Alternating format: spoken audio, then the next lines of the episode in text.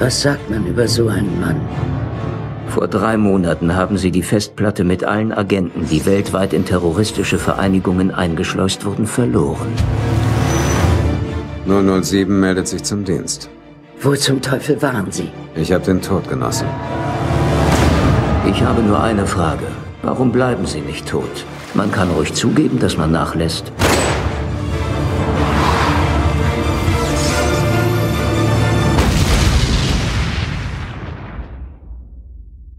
Sie war nicht Ihr Ziel. Sie wollten, dass sie es sieht. Willkommen beim neuen MI6. Ich bin Ihr neuer Quartiermeister. Das ist jetzt ein Scherz, oder? Walter PPKS 9 mm.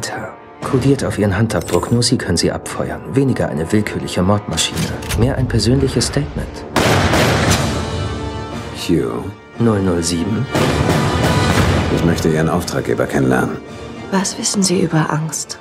Ich weiß alles. Die hier ist anders. Die kennt nur er. Sehen Sie sich an. Spione jagen.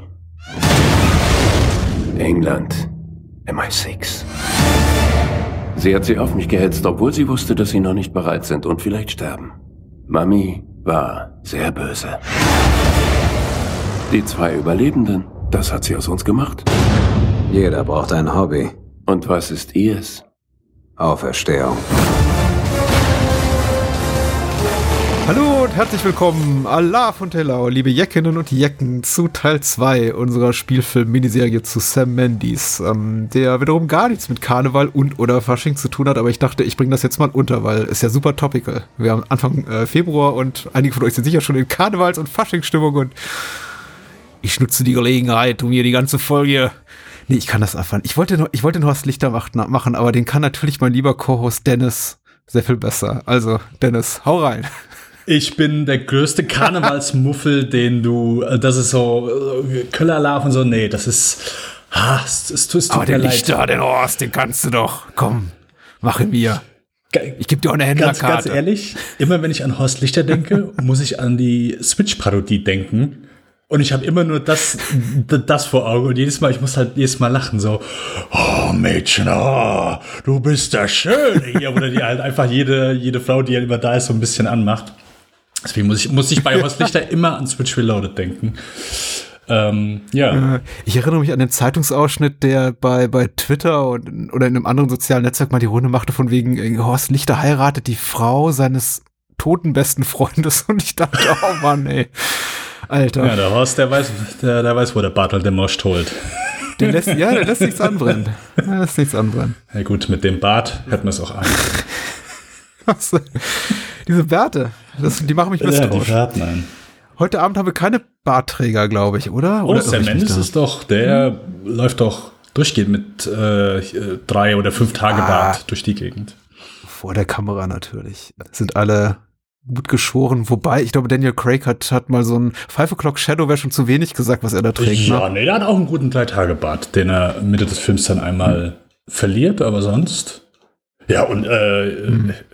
Patrick, ah, jetzt fällt er mir nicht ein. John Krasinski, der hat doch auch einen, einen ordentlichen Bart. Ne, ich, ich dachte eher, so, ja, aber ich, ich dachte die ganze Zeit eher so, so ein Horst Lichter äh, Zwirbelbart, Ach so, okay, Zwirbelschnuppert okay, im, okay. Kopf. Nein, ja, nein, das, mit ja. solchen. Wobei, um mal ein bisschen vorwegzugreifen, ich Ja. muss sagen, ähm, wenn Daniel Craig fertig aussehen muss, so richtig runtergeruppt in Skyfall, über den wir natürlich heute Abend auch sprechen, dann wirkt das überzeugender für mich als äh, Pierce Brosnan in Die Another Day, wo er irgendwie, glaube ich, ein oder zwei Jahre in diesem nordkoreanischen Strafgefangenenlager ist und dann irgendwie aussieht wie aus dem Ei gepellt. Also gut genährt und einigermaßen muskulös und Ich hasse, Das das, ist mein, mein äh, least favorite Bond-Film aller Zeiten. Ich äh, saß Mhm. damals im Kino und war damals schon enttäuscht als junger Bursche von diesem Film. Bis, bis zu dem Zeitpunkt, wo er aus dem Gefängnis kommt, so der Prolog, der ist geil, Mhm. aber ansonsten, nee.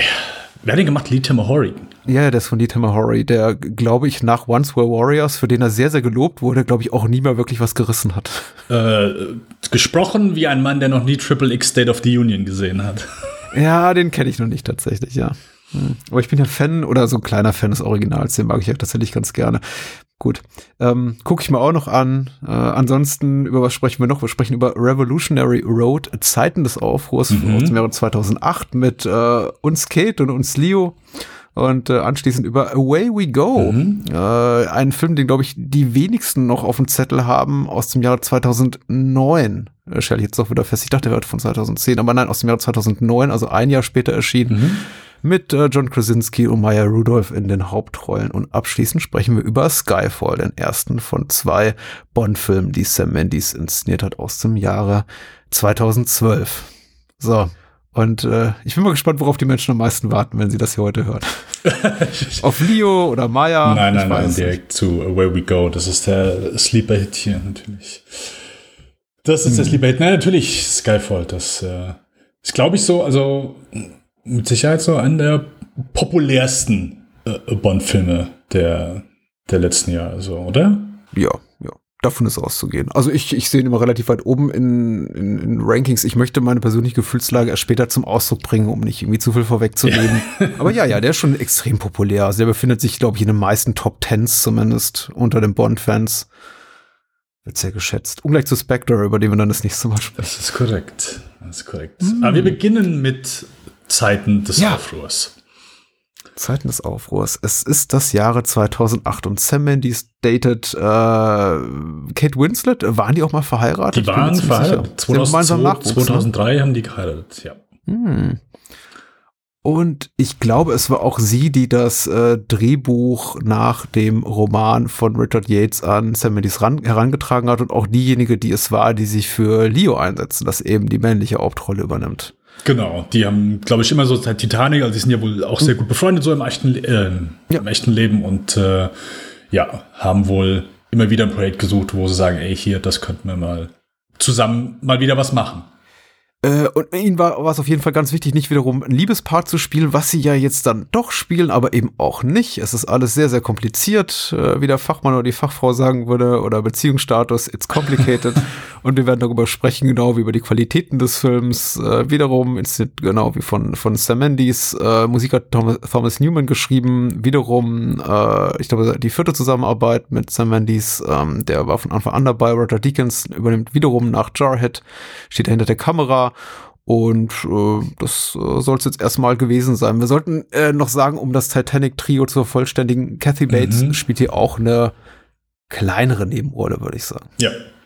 Catherine Hahn äh, ist auch dabei, die äh, wir in unserer Shyamalan-Reihe auch schon gelobt haben für, ihre äh, darstellerische Leistung in The Visit und David Harbour, Michael Shannon in weiteren Rollen. Und äh, ich lese mal vor, wie ich bin, die UFDB-Inhaltsangabe vor und äh, höre auf, wenn es am spannendsten ist äh, UFDB Inhaltsangabe geschrieben hat, die Brezelburger und er oder sie schreibt 1955 die Ehe von April, das ist Kate Winslet und Frank Wheeler, Leo DiCaprio, hm, zeigt zunehmend Anzeichen der Zerrüttung. Beide waren aus der Großstadt in einen Vorort gezogen, als sie das erste Mal schwanger wurde und leiden unter ihrem konventionellen Leben, das ihn zu einem unbefriedigenden Job und sie zu einem ereignisarmen Hausfrauenleben zwingt. An seinem 30. Geburtstag kommt Frank, nachdem er zuvor mit einer Sekretärin seiner Firma geschlafen hatte, spät nach Hause und wird überraschenderweise liebevoll von seiner Frau empfangen. Sie entschuldigt sich für zuletzt, äh, zuletzt zuletzt gezeigtes Verhalten schlägt vor, einfach alles hinter sich zu lassen und mit den Kindern nach Paris zu ziehen, so wie es Frank sich bei ihrem Kennenlernen erträumt hatte. Zuerst skeptisch willigt er kurz darauf ein und sie beginnen, ihr Vorhaben umzusetzen. Punkt, Punkt, Punkt. Jetzt habe ich doch bis zu Ende vorgelesen. Mhm. Aber ich, ich war jetzt auch einfach neugierig darauf, wo, wo, wo die Inhaltsangabe hinführt. Und ich muss wiederum sagen, ich benutze das Wort wiederum hier äh, inflationär häufig, das tut mir leid wieder mal bei der UFDB-Inhaltsangabe habe ich das Gefühl, die, die bringt nicht so richtig den Inhalt des Films auf den Punkt. Wie geht's dir? äh, ja, ist richtig. Ich gehe mit Sicherheit auch vielen so, die natürlich, also ich kann mich jetzt gar nicht mehr so an die, an die Werbekampagne von diesem Film erinnern, aber gibt mir Sicherheit viele, die ein, ja, natürlich etwas, ich sag mal, ein Stück weit romantischeren Streifen erwartet haben. Mhm. Äh, bei, gerade bei dem Casting von den beiden, aber ich weiß auch genau, als das Poster oder zumindest das DVD-Cover, als ich den Film gekauft habe, suggeriert jetzt nicht unbedingt ähm, ein schwerwiegendes Drama, sondern mehr, oh, okay, ja, das könnte, könnte schön romantisch werden. Ähm, ich habe den damals nicht im Kino gesehen, habe den aber dann, als er auf DVD rauskam, sehr schnell gekauft und auch geschaut und ich vertrete heute die Meinung, die ich auch damals vertreten habe, nämlich dass das bis zum jetzigen Zeitpunkt Sam Mendes bester Film ist. Ah, also bis zum jetzigen Zeitpunkt. Okay. Wir haben noch nicht The Way We Go und wir haben noch nicht Skyfall besprochen. Aber ja,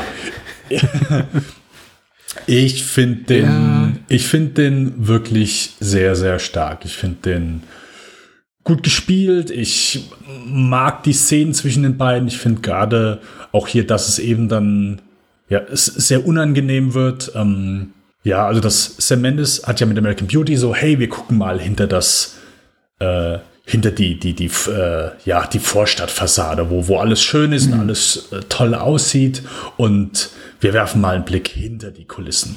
Und das ich, American Beauty, wir haben schon mehrmals darüber gesprochen, so, dass das gar nicht mehr so gut funktioniert, der Film. Ähm, aber der Ansatz ist ja, ich sag mal, nicht unbedingt unähnlich dem, wenn natürlich auch ein anderer Ansatz da ist. Eher geht es mehr in die Satire-Richtung. Hier ist dann wirklich schon so eher so das, ja, der böse Blick hier, wie, wie traurig dieses, dieses Vorstadtleben sein kann und wie, was hinter manchen Menschen oder mancher Hintertür vorgeht. Ich finde aber, dass hier der Film lange nicht so prätentiös daherkommt wie manche andere Projekte von Sam Mendes.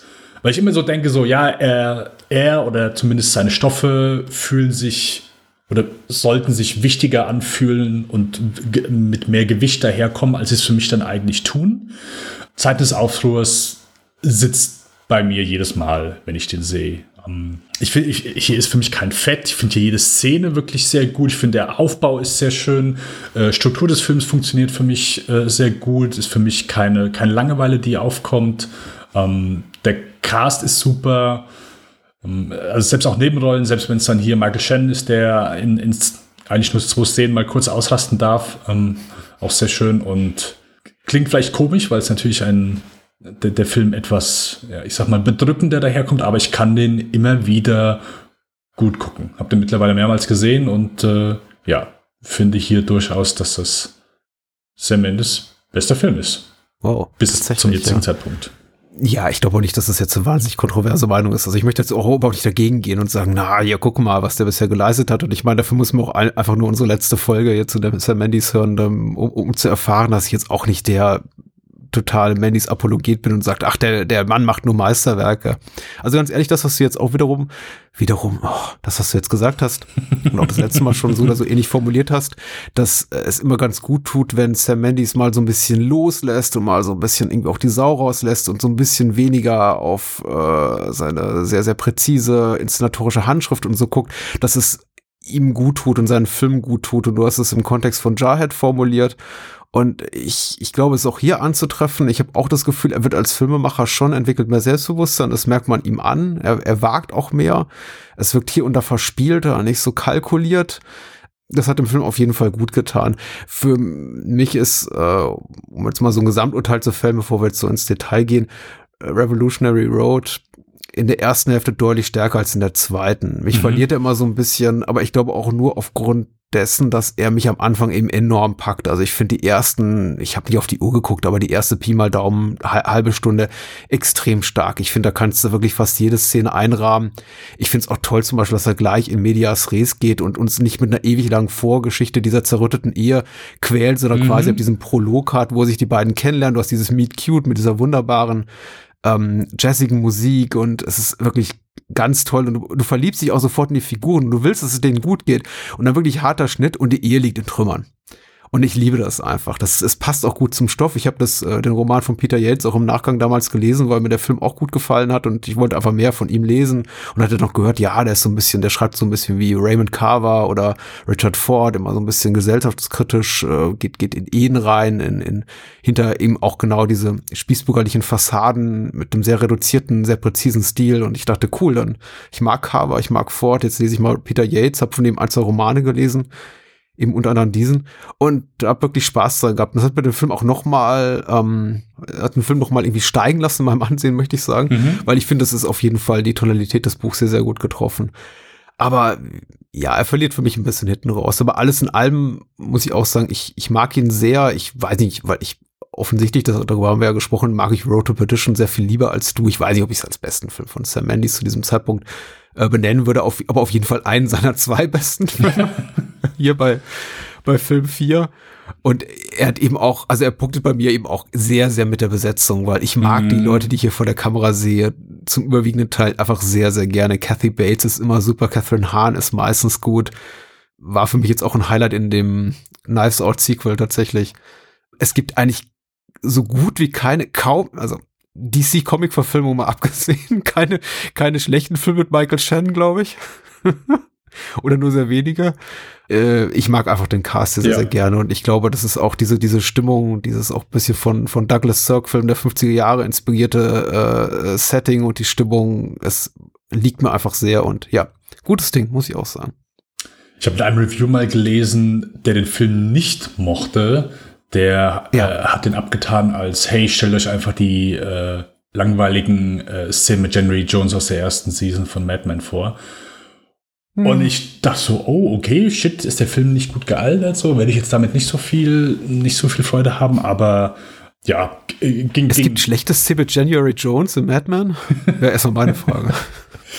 äh, ich konnte okay. mich auch nicht mehr so daran erinnern. Ich bin jetzt auch nicht der größte Mad Men-Fan, aber äh, ich fand die Serie schon gut. Aber äh, nichtsdestotrotz, also der hat für mich jetzt auch hier zum erneuten Male funktioniert. Also, was eben nochmal kurz die Stimmung erwähnt, dass der Film schafft es, glaube ich, hier wirklich sehr gut, ohne viel dumme Witze oder, oder, oder ohne in den Satireton zu verschlagen, sondern wirklich zu verkaufen, hey, wie schön es zwar hier aussieht, aber wie beschissen es einfach diesen beiden Menschen geht. Oder es zumindest eventuell auch anderen Menschen so geht, wenn man auf das Ende äh, oder zumindest auf die Schlusseinstellung dann nochmal ähm, hinweist, die ich finde, die hier, die hier sehr passend gewählt ist. Aber auch ja, also wo du eben sagst, hier, wir haben, wir haben keinen Aufbau davon, dass wir irgendwie sagen, okay, gut, ab der Hälfte geht's dann erst bergab, so als erst wird uns irgendwie so das schöne Leben verkauft. Nee, es geht dir, geht, geht direkt eigentlich so damit los, dass, ja, wie du schon sagst, dass, dass die, die Ehe liegt. Sam Mendes hat, glaube ich, mal,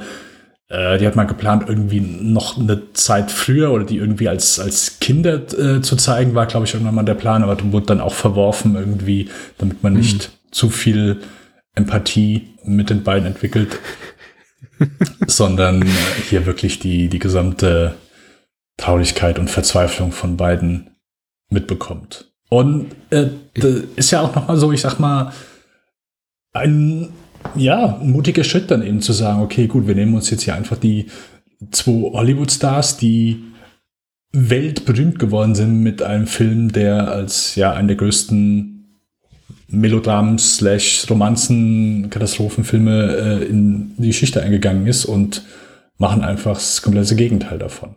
Ähm, aber funktioniert trotzdem. Ich finde beide wirklich sehr gut in dem, was sie tun. Das ist ja auch nochmal so, beide sind ja einfach als Schauspieler sehr, ja, man mag die ja, die sind ja sehr empathisch, sind ja sehr sympathische mhm. Menschen, gerade auch so viel, beide spielen jetzt nicht unbedingt, spielen halt häufig ja, die Guten halt so, in, in Guten in Anführungszeichen. Also einfach sympathische Charaktere, die, die, die mit denen man, keine Ahnung, mitfühlt und äh, die man, die man gut findet, wo man einfach die auf der Reise begleiten möchte und plötzlich ist aber dann ein Film, wo beide Personen spielen, wo man sagt, boah, hier, das ist, keine Ahnung, nicht so cool, was ihr tut. Ich finde, der Film entschuldigt das äh, nicht irgendwie, der, der zeigt beide einfach wirklich hier als sehr klar, verzweifelte Personen aber auch, aber auch sehr traurige, einsame, verlorene Seelen, die sich an einem sehr schwierigen Zeitpunkt in ihrem Leben wiederfinden. Und das finde ich jedes Mal aufs Neue wieder bewegend, zerrüttelnd, traurig und äh, sehr, sehr gut gespielt.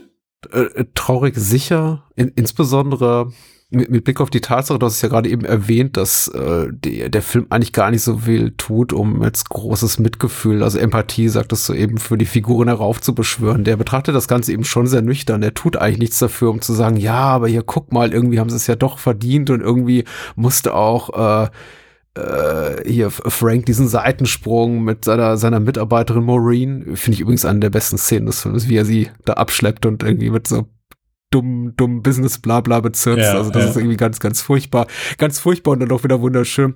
Also äh, der Film rechtfertigt nichts davon, was die Figuren eben tun. Er stellt sie auch als gleichermaßen unsympathisch, beziehungsweise gleichermaßen sympathisch auch hin. Also so, so wie es eben ist. Und da verstehe ich auch, ich hoffe, ich habe jetzt diese äh, dieses Review, was du eben zitiert hast, ich deute das richtig.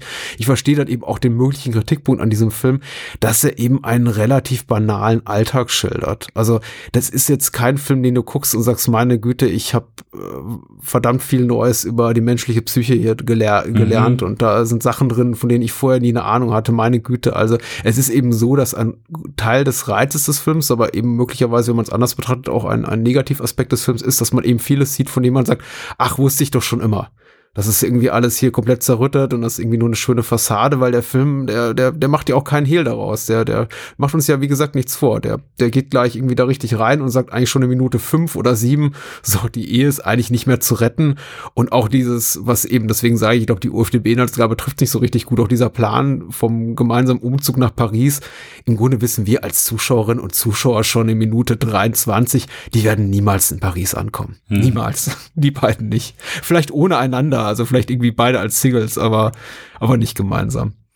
Und ähm, das ist eben eine Frage auch der Erwartungshaltung, glaube ich, äh, anhand der man es irgendwie auch, an der man es auch abhängig machen kann, ob man, ob einem der Film eben liegt oder nicht. Ich, ich mag es ja tatsächlich auch sehr. Dieses, äh, gerade dieses Erwartbare und was der Film eben da, damit macht, mit diesem Szenario, von dem wir einfach wissen, das wird übel enden. Wobei natürlich immer noch die Frage offen bleibt, mit welcher ja, in welcher Art und Weise wird das übel enden? Wir wissen ja, das geht nicht gut aus. Sie werden nicht am Ende des Tages da sitzen und sagen, hier, eigentlich, eigentlich lieben wir uns doch und äh, werden so ein Ende erleben wie die beiden Protagonisten in Away We Go, über den wir gleich mhm. reden. Aber äh, es bleibt ja dann noch offen, wie, wie schlimm es wird und es wird eben richtig schlimm.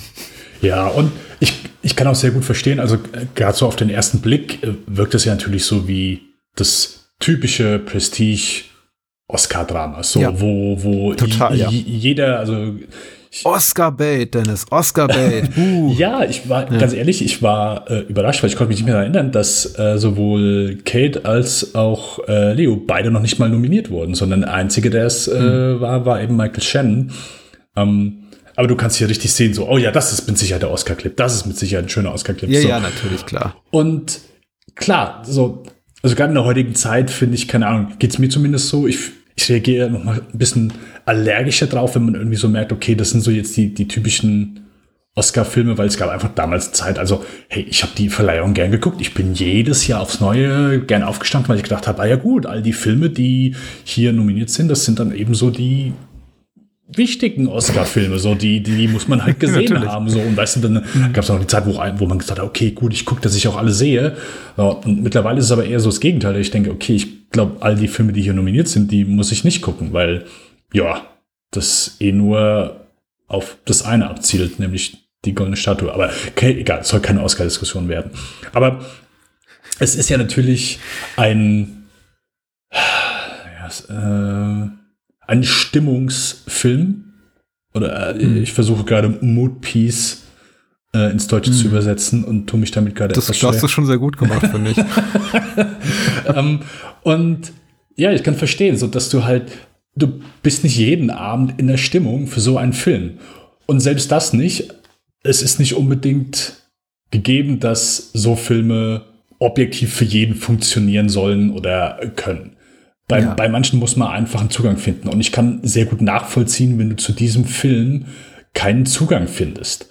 Weil, wie wir eben schon gesagt haben, hier geht direkt los mit der Ehekrise. Und die ist ja, es ist einfach nicht nur eine kleine, sondern ist hier wirklich hier eine, ja, ein, ein sehr großer Keil zwischen den beiden, der, das merkt man auch als Zuschauer, der, der nie komplett weg ist. Selbst wie du schon sagst, so, okay, gut, die planen jetzt nach Paris zu gehen, aber ist natürlich sehr deutlich, dass das nie der, der Fall sein wird. Weil zumindest, man kann es sehr stark erahnen, dass das einfach hier nicht, nicht passieren wird. Und all diese, diese negative Stimmung, so, das, das ist ja die ganze Zeit, was so die ganze Zeit über, über allen mitschwimmt. Ähm, und ich ja. glaube, dass das einfach eine Sache ist, wo, wenn du dafür nicht offen bist, oder wenn du hier in den ersten, keine Ahnung, 10, 15 Minuten denkst, boah, ich, keine Ahnung, ich weiß nicht, ist glaube ich so nicht so meins, ja, dann wird der Film dich auch danach nicht in den nächsten, in der nächsten halben Stunde, in der nächsten Stunde auch nicht,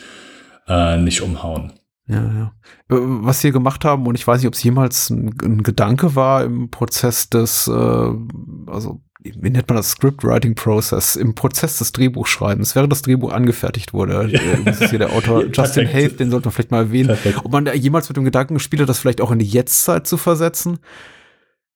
Weil ich glaube, dann wäre der Film deutlich schwächer, muss ich sagen. Also dieses Period-Setting, wir sind irgendwie Mitte der 50er Jahre, das spielt schon eine ganz wichtige Rolle. Weil natürlich diese, allein die Tatsache, dass sie eben in diesem Vorort wohnen, in den 50er Jahren, da einen unglaublichen Druck auch auf die Ehe und auch auf das Instandhalten der Ehe ausübt. Die können eben nicht einfach sagen, naja gut, dann, dann war es das eben und wir ziehen irgendwie von dann und, und gehen eben getrennte Wege und guck mal, wie wir das mit dem Sorgerecht handhaben Mhm. sondern sie sind sich eben auch dem Druck ausgesetzt, ihre ja, ihre, ihre, ihre klein, ihr kleines familiäres Biotop da irgendwie am Leben zu halten und sind auch ganz, ganz erpicht auf die Anerkennung oder den Respekt der Nachbarn.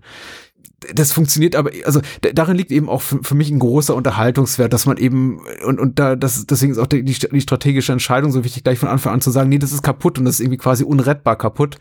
Das ver- verleiht auch den, den Begegnungen mit den Nachbarn dann und wenn dann eben das befreundete Ehepaar da kommt mit äh, dem eben aus der Psychiatrie entlassenen Michael Shannon äh, als äh, Sohn John, da eine unglaublich große Tragikomik, die ich total unterhaltsam finde Oh. tatsächlich. Also das, das würde einfach in einem jetzt Jetztzeit-Setting überhaupt so nicht funktionieren, weil die eben alle unter dem Druck sind, ja, das ist irgendwie furchtbar und jetzt kommt irgendwie wird noch mal, du sagst gerade den Keil reingeworfen, finde ich sehr, sehr schöne Analogie, es wird noch mal mit seiner Figur, da mit ähm, John noch mal so ein Keil reingeschmissen, auch noch so, ein- so ein Irrer quasi in deren Mitte platziert, der auch, auch noch genau das sagt, was irgendwie alle anderen für unaussprechlich halten. Das macht alles irgendwie noch schlimmer und da muss ich sagen, da funktioniert Revolutionary Road, ich möchte nicht sagen als Komödie, äh, streckenweise, aber da hat er so ein, Doch, würde ich so unterstreichen. bitte? Würde ich so unterstreichen. Ja, da hat er schon so einen bösen Humor. Absolut. Aber auch nicht, also wirkt auch in den Momenten für mich nicht irgendwie aufgesetzt so. Also ich unterstelle Nee, Sam Mendes schon in gewissen Punkten eine prätentiöse Ader ist vielleicht ein bisschen zu harsch gesagt so, aber ich denke schon, dass er und seine Filmprojekte, wie ich zu Beginn gesagt habe, schon sich schon so ein Stück weit wichtig fühlen. So, hey, ich mache hier Ja. ernsthaftes äh, Kino, ich mache hier seriöses Kino, was man äh, ernst nimmt.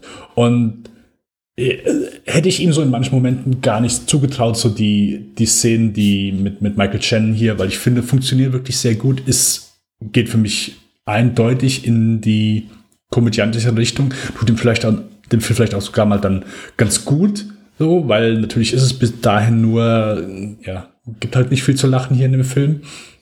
Aber darüber hinaus, ja, äh, hätte ich ihm, hätte ich ihm nicht zugetraut. Es äh, funktioniert für mich sehr gut, die, diese kurzen, diese kurzen, ja, Momente so, wo, wo er einfach das ja laut kommentiert, was er denkt, was, was hier abgeht und ja, gerade die, die zweite Szene, ja. Ja, nicht, zu, nicht nur gibt's wenig zu lachen, das ist regel, regelrecht traurig, finde ich, in einigen Momenten. Also ich finde, wenn er da, da mit seinem Schäferstündchen, da mit seiner Sekretärin oder neuen Mitarbeiterin, wer auch immer da, Maureen, da, was was auch immer für sie für eine Stelle da hat, da, da zurückkommt und seine Familie überrascht ihn da mit einer kleinen Geburtstagsparty.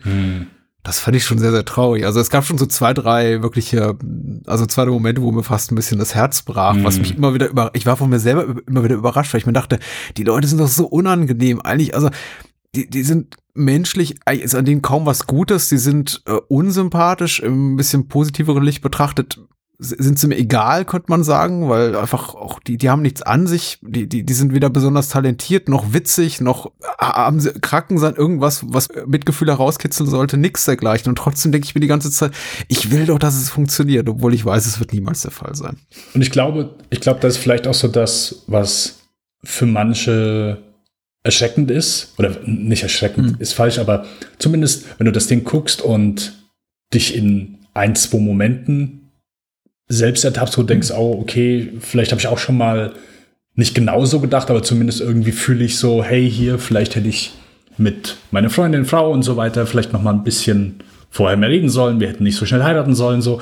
Äh, gibt es mit Sicherheit so. Der, der Film ist bis jetzt die, die extremste Variante äh, davon, ähm, die einem aufzeigt, hey, hier was, was passiert. Also Scheidungen sind nicht schön. Und diese, dieser Moment, wenn du vielleicht merkst, oh, hier, ich glaube, ich kann mit dieser Person nicht mehr zusammen sein. So, es, es gibt ja einfach mhm. verschiedene Arten, damit umzugehen. So, es gibt mit Sicherheit Menschen, die merken das und sagen, weißt du was? Ja, aber ich, wir haben jetzt Kinder und das ist halt jetzt meine Familie und gut ist, wird auf ewig so weitergehen.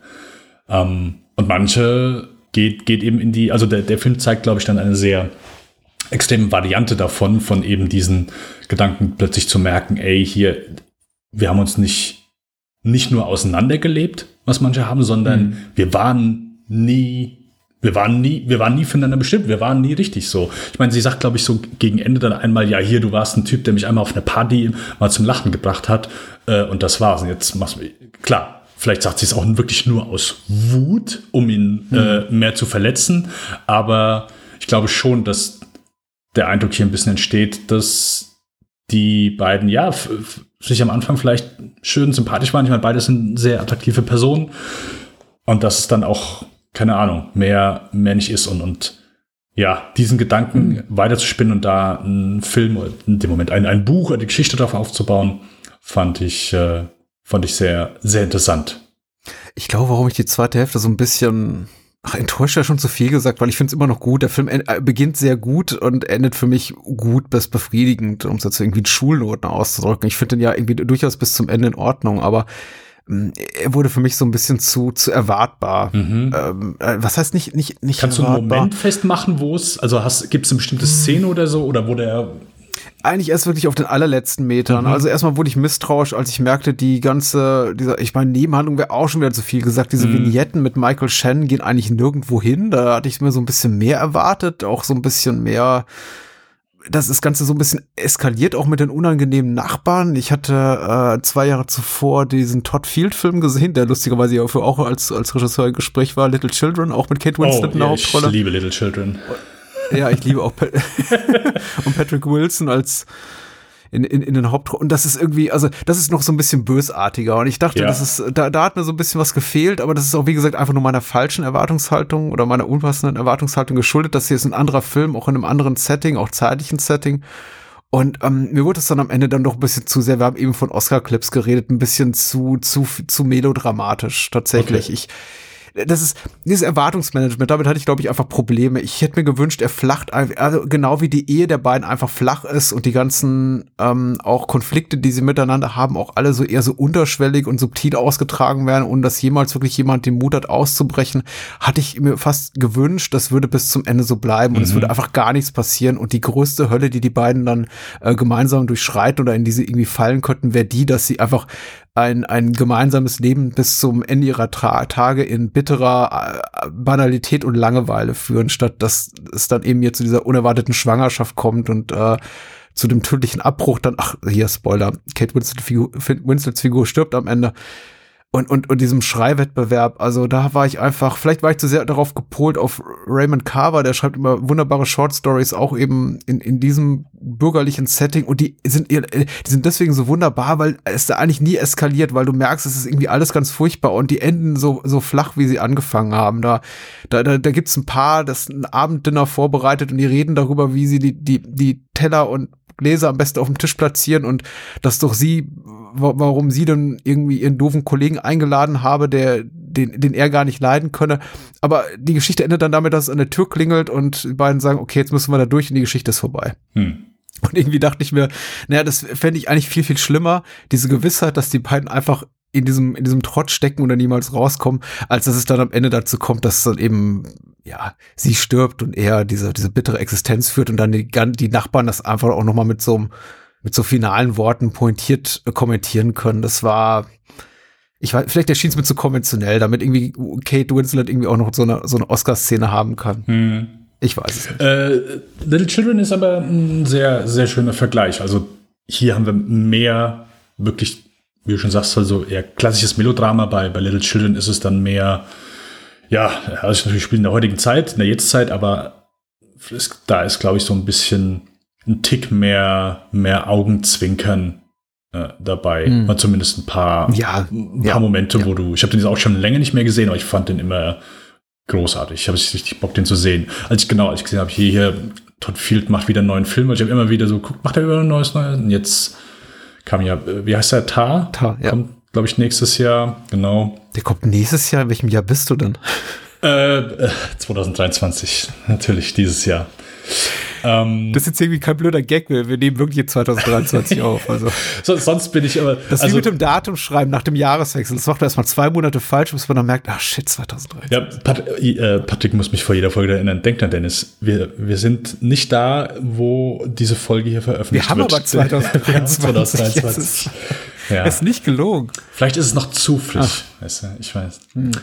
Ähm, aber ja, äh, Little Chin, sehr, sehr schöne, also da hast du jetzt zumindest vielleicht so deine, deine Variante, wo du sagst, hier, okay, du findest gut, dass der, wo das Thema, ich sag mal so in der Jetztzeit, aber natürlich nicht in dieser vielleicht krassen Form. Ähm, ich kann auch so deinen Kritikpunkt verstehen, dass das hier dann vielleicht etwas zu krass zu Ende geführt wird, oh, okay, natürlich muss es so über extrem, äh, also ins Extreme enden. Ähm, und ich kann mir auch sehr gut vorstellen, so, wenn du den Film nicht gut findest, dass du das auch dann einem Sam Mendes wieder negativ auslegen könntest. Aber ja, ich, für mich funktioniert ja. Für mich fun die Musik funktioniert auch, wenn, wenn diese Szene, wo David Harbour Ja. einfach äh, auf, in seinem Garten steht und äh, wir sehen einfach dann äh, entweder sein riesiges Haus im Hintergrund und er ist ganz klein oder er schaut unten runter auf das, auf das Haus von den Wheelers.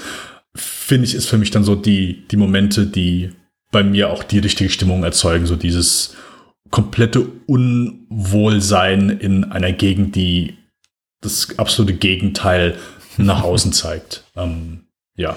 David Harbour ist auch gut in dieser Rolle aufgehoben. Ich finde es so ein bisschen irritierend zu beobachten, dass ihn in den letzten Jahren, ich glaube auch nach dem Erfolg von Stranger Things, ähm, einige Studios oder Produzenten irgendwie zu einem großen Kinostar auch machen wollen und all seine Filme nicht wahnsinnig erfolgreich sind, in denen er die Hauptrolle spielt, aber und auch nicht gut, muss ich sagen. Also zumindest die, die ich gesehen habe. Ähm, aber hier passt er super rein, muss ich tatsächlich sagen. Also jeder etwas, ich möchte nicht mal sagen Tumbe, weil er ist ja eigentlich noch einer der größeren Sympathieträger in dem Film. Er macht ja jetzt nicht wirklich maßgeblich irgendwas falsch. Außer, dass er vielleicht ein bisschen zu, zu sehr irgendwie hier ähm, April, also Kate Winslet, nachschmachtet, aber ah, ja, passt auf jeden Fall nicht gut rein. Wie gesagt, also die Besetzung ist hier wirklich auf dem Punkt. Da kann ich auch an keinem irgendwas kritteln. Dylan Baker habe ich noch gar nicht erwähnt, ähm, der auch wiederum eine kleine Rolle hat. Die ist wirklich klasse. Also Revolutionary Road wird nicht, glaube ich, einer meiner Lieblingsfilme sein. Dafür ist aber dann eben irgendwie doch noch ein bisschen zu prätentiös. Ich finde das nicht immer, immer schlimm, aber irgendwie so Mhm. eine Spur zu, zu sehr und irgendwie unverdient. Und dann hätte ich mir doch, aber das kann Mandys, glaube ich, auch einfach nicht ein bisschen mehr. Ach, ich, Subtilität, weil, weißt du, ich liebe großes Melodrama, äh, weil, weil du eben Titanic erwähnt hast aus naheliegenden Gründen. Ich finde Titanic toll, auch gerade in ihr, äh, in, in den, in den Jack Rose, Jack Rose, ich sterbe, ja. Ich, gerade in dem Moment finde ich den toll. Ich sehe finde schon, du kannst ihn auswendig. dumme, Nein, da, kann- genau, da kann man dumme Witze drüber machen, aber ich bin nicht derjenige, der diese Witze macht. Ich mag das, ich mag Ja, auch großes ja. Melodrama. Aber in diesem Fall dachte ich mir, mh, eine Spur weniger, ein bisschen mehr Little Children und ein bisschen weniger eben das hier wäre wär, wär cool. Das ist aber dieser Film nicht, das ist auch Sam Mendes, glaube ich, nicht als Filmemacher. Der braucht dann eben die Blutlache an Kate Winslets äh, Fuß. Das hat er sich eben nicht sparen können, weil ich denke mir, eigentlich wissen wir, was passiert ist. Und wenn man den Film, wenn man wirklich emotional auch ein bisschen investiert ist, dann weiß man, was jetzt, was da Sache ist. Ich, ich brauche das nicht. Ich brauche dieses Filmbild einfach nicht. Aber er macht's eben und es gehört vielleicht auch einfach dazu, sonst wäre es eben kein großer Hollywood-Film mit großen Hollywood-Stars, sonst wäre es eben genau die Art von Film, die Todd Field eben macht. Hm. Nehme ich nur mal kleiner. Die Filmografie könnten wir, glaube ich, mit einem Mal drei Filme hat er gemacht, oder? Regie, Ja, ja, stimmt, ja. In the Bedroom. Äh, ja. Äh, ja. Deswegen ist schon noch gut, ist schon gut so. Guter Ja, also klar, ist für mich jetzt auch nicht so irgendwie, ist kein verkanntes Meisterwerk so, aber ich, äh, ich mag den schon sehr. Film. Wollen wir über Away We Go äh, reden? Können wir tun? Okay. Wer weiß, was du noch hier zu, zu Zeit des Aufruhrs nachschieben willst. das, Mir fällt das ging eher so. Mir fällt gerade nichts ein. Ich äh, möchte immer Away We Go ähm, den Zusatztitel irgendwo im Nirgendwo verpassen, aber heißt Auf nach Nirgendwo. Oder nee, Auf nach Irgendwo, Entschuldigung. Äh, das ist der deutsche Verleihtitel, erschien 2009. Habe ich auch im Kino gesehen. Mhm. Überrascht mich doch sehr, weil ich habe gesagt, ich bin kein Sam Mendes Fan, aber ich stelle dann irgendwie doch fest, dass ich tatsächlich, ich glaube, sieben, sondern bisher acht Filme tatsächlich auch im Kino geguckt habe, oder ich glaube sechs davon, bin ich ganz sicher. Aber den hier eben auch. Ähm, einer der ersten Filme, die ich gemeinsam mit meiner jetzigen Frau geguckt habe. Wir sind 2009 zusammengekommen. Und das war so einer unserer ersten Kinobesuche als Paar. Mhm. Das war 2009 war das Inglourious Bastards, das war der hier und ich glaube der Horst Schlemmer Film. also äh, irgendwie schon so für meine persönliche, für mein persönlichen Lebenswerk einigermaßen bedeutend. Handelt sich um, äh, ich glaube, das erste Filmdrehbuch von Dave Eggers. Ich glaube, auf dessen erstes Kinowerk man eben auch hinfieberte zum damaligen Zeitpunkt, der das hier gemeinsam mit seiner äh, Lebensgefährtin Vendala äh, wieder geschrieben hat und ähm, erstmals hier nicht Thomas Newman an der musikalischen Begleitung, sondern Songs von Alexi Murdoch. Und äh, Kamera hat Alan Curris geführt und die Hauptrollen spielen John Krasinski, Maya Rudolph und ähm, Jeff Daniels und Catherine O'Hara sehen wir als die Eltern von äh, Bird, den John Krasinski spielt und einige andere äh, bekannte Charakterköpfe und Köpfen in Nebenrollen, über die wir gleich sprechen. Ich lese jetzt mal die UFDB-Inhaltsangabe vor, damit wir das aus dem Weg haben. Und ich hoffe, die ist einigermaßen interessant. Geschrieben hat sie Moonshade. Und Moonshade schreibt bei der UFDB, Bird, das ist John Krasinski und Verona, Maya Rudolph sind ein Modell. Jetzt habe ich hier den Namen total zusammengelallt. Maya Rudolph sind ein modernes Paar Anfang 30, als Verona überraschend schwanger wird. Beide verdienen gut, aber ihr Heim gibt bald den Geist auf aufgrund äh, auf und einen richtigen Platz im Leben müssen sie sich erst suchen, wie es scheint. Als Birds Eltern an diesem Punkt ankündigen, nach Europa zu ziehen, äh, da haben wir schon wieder einen Umzug nach Europa geplanten. Anstatt Verona nach der Geburt zu helfen, beginnen die beiden spontan eine Reise durchs Land, um sich all die Städte anzusehen, in zu, äh, denen sie, wie sie meinen, durch Bekannte oder Verwandte einen Bezug haben. Ob Phoenix, Tucson, Miami oder Montreal, überall begegnen sie Familien mit Kindern, wie sie selbst bald eine sein werden. Und jeder hat ihr Leben mehr oder weniger arrangiert, mal glücklicher, mal unglücklicher, aber jeder hat seine eigene Philosophie darüber. Langsam aber sicher merken die beiden, dass sie ihren Platz genauso finden müssen wie sich selbst und dem jeweils anderen beweisen, dass sie füreinander die Richtigen sind.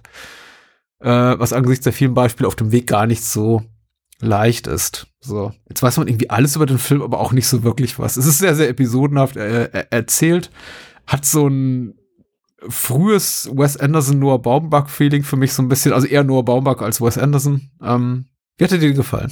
Äh, oh. Das jetzt zum ersten Mal gesehen. Ich habe ihn so zum sagen. ersten Mal gesehen, ja. Ich Ja. Äh, muss gestehen, ich habe das Poster damals gesehen und ich dachte erst, ich, ähm, es ist sowas wie, ähm, ah, wie heißt der mit Paul Giamatti? American Splendor, heißt der so? Ja, Ähm, genau. Dann habe ich den Trailer damals reingeguckt, dachte, boah, nee, ist, also ich war null drauf anzusprechen ähm, und hatte sehr wenig Interesse an diesem Film. Äh, auch wenn Bezeiten des Hast du, hast du wegen des Post, Entschuldigung, darf ich unterbrechen, Ja. hast du wegen des Poster-Artworks gedacht, der sei ein bisschen wie American Splendor, weil Ja. ich glaube, inhaltlich verbindet die Filme gar ja, nichts. ja, wegen dem? Poster. Wegen dem Poster. Äh, allein Also, nur wegen okay. dem Poster. Ja, genau. Okay. Nein, äh, genau. Den Trailer angesehen, dann, ah, okay, gut, nicht wirklich. Aber habe einfach, hab einfach an diesem Film kein, kein Interesse gehabt. Also ich wusste auch nicht wirklich, worum es geht, aber es war einfach, mich hat nichts angesprochen, muss ich dann auch gestehen, dass ich den dann auch bisher immer links liegen gelassen habe. Ähm, bis jetzt, äh, bis jetzt. Und ich würde sagen, er ist ein Stück besser, als ich erwartet habe.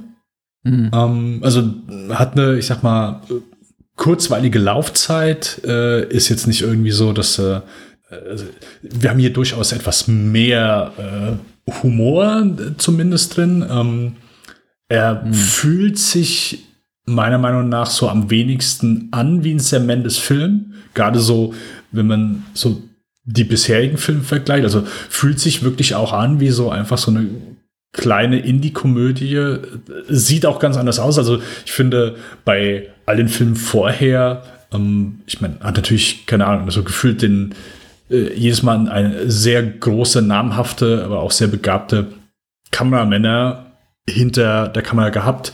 Und hier, ohne jetzt die Kamerafrau schlecht zu reden, aber sie ist nicht die namhafte Person, wie wir es vielleicht vorher hatten mit einem Conrad Hall oder mit einem Roger Deakins, ähm, wo, äh, ja, wo, keine Ahnung, da wurde gefühlt nochmal mehr, hey, wir machen hier einen großen Hollywood-Film, der muss episch aussehen und hier fühlt sich's an, okay, das komplette Mindset war, okay, wir nehmen keine, auch keine großen Hollywood-Stars, denn damals John Krasinski kannte, glaube ich, niemand, Maya Rudolph kannte, ja, vielleicht, war die schon bei Saturday Night Live? Ja, oder? Ja, ja. Ja, aber äh, fühlt sich einfach hier etwas kleiner an, wo du dann, keine Ahnung, vielleicht die namhaften Leute immer so in kleinen Nebenrollen siehst und dann, oh, okay, hier haben wir Catherine O'Hara, hier haben wir äh, Jeff Daniels, hier haben wir mhm. äh, ja, also Maggie Gyllenhaal spielt noch mit. Ja, genau. Äh, gut. Einige bekanntere Namen. Ja, aber klar, der hat eine hohe Street Credibility, glaube ich, so über äh, Fans des äh, US-amerikanischen Independent-Kinos. Die gehen da rein und sagen, ach, guck mal, ach her, hier er und sie und was weiß ich. Aber du hast recht, da ist niemand weder auf dem Kinoplakat noch irgendwie im Cast, äh, den du siehst und sagst, ach, gucke mal, wow. Star Power, sondern dergleichen. Ja, genau. Und, also äh, alle Chris Messina-Fans, äh, die sind absolut gaga gegangen, als, als er aufgetaucht ist.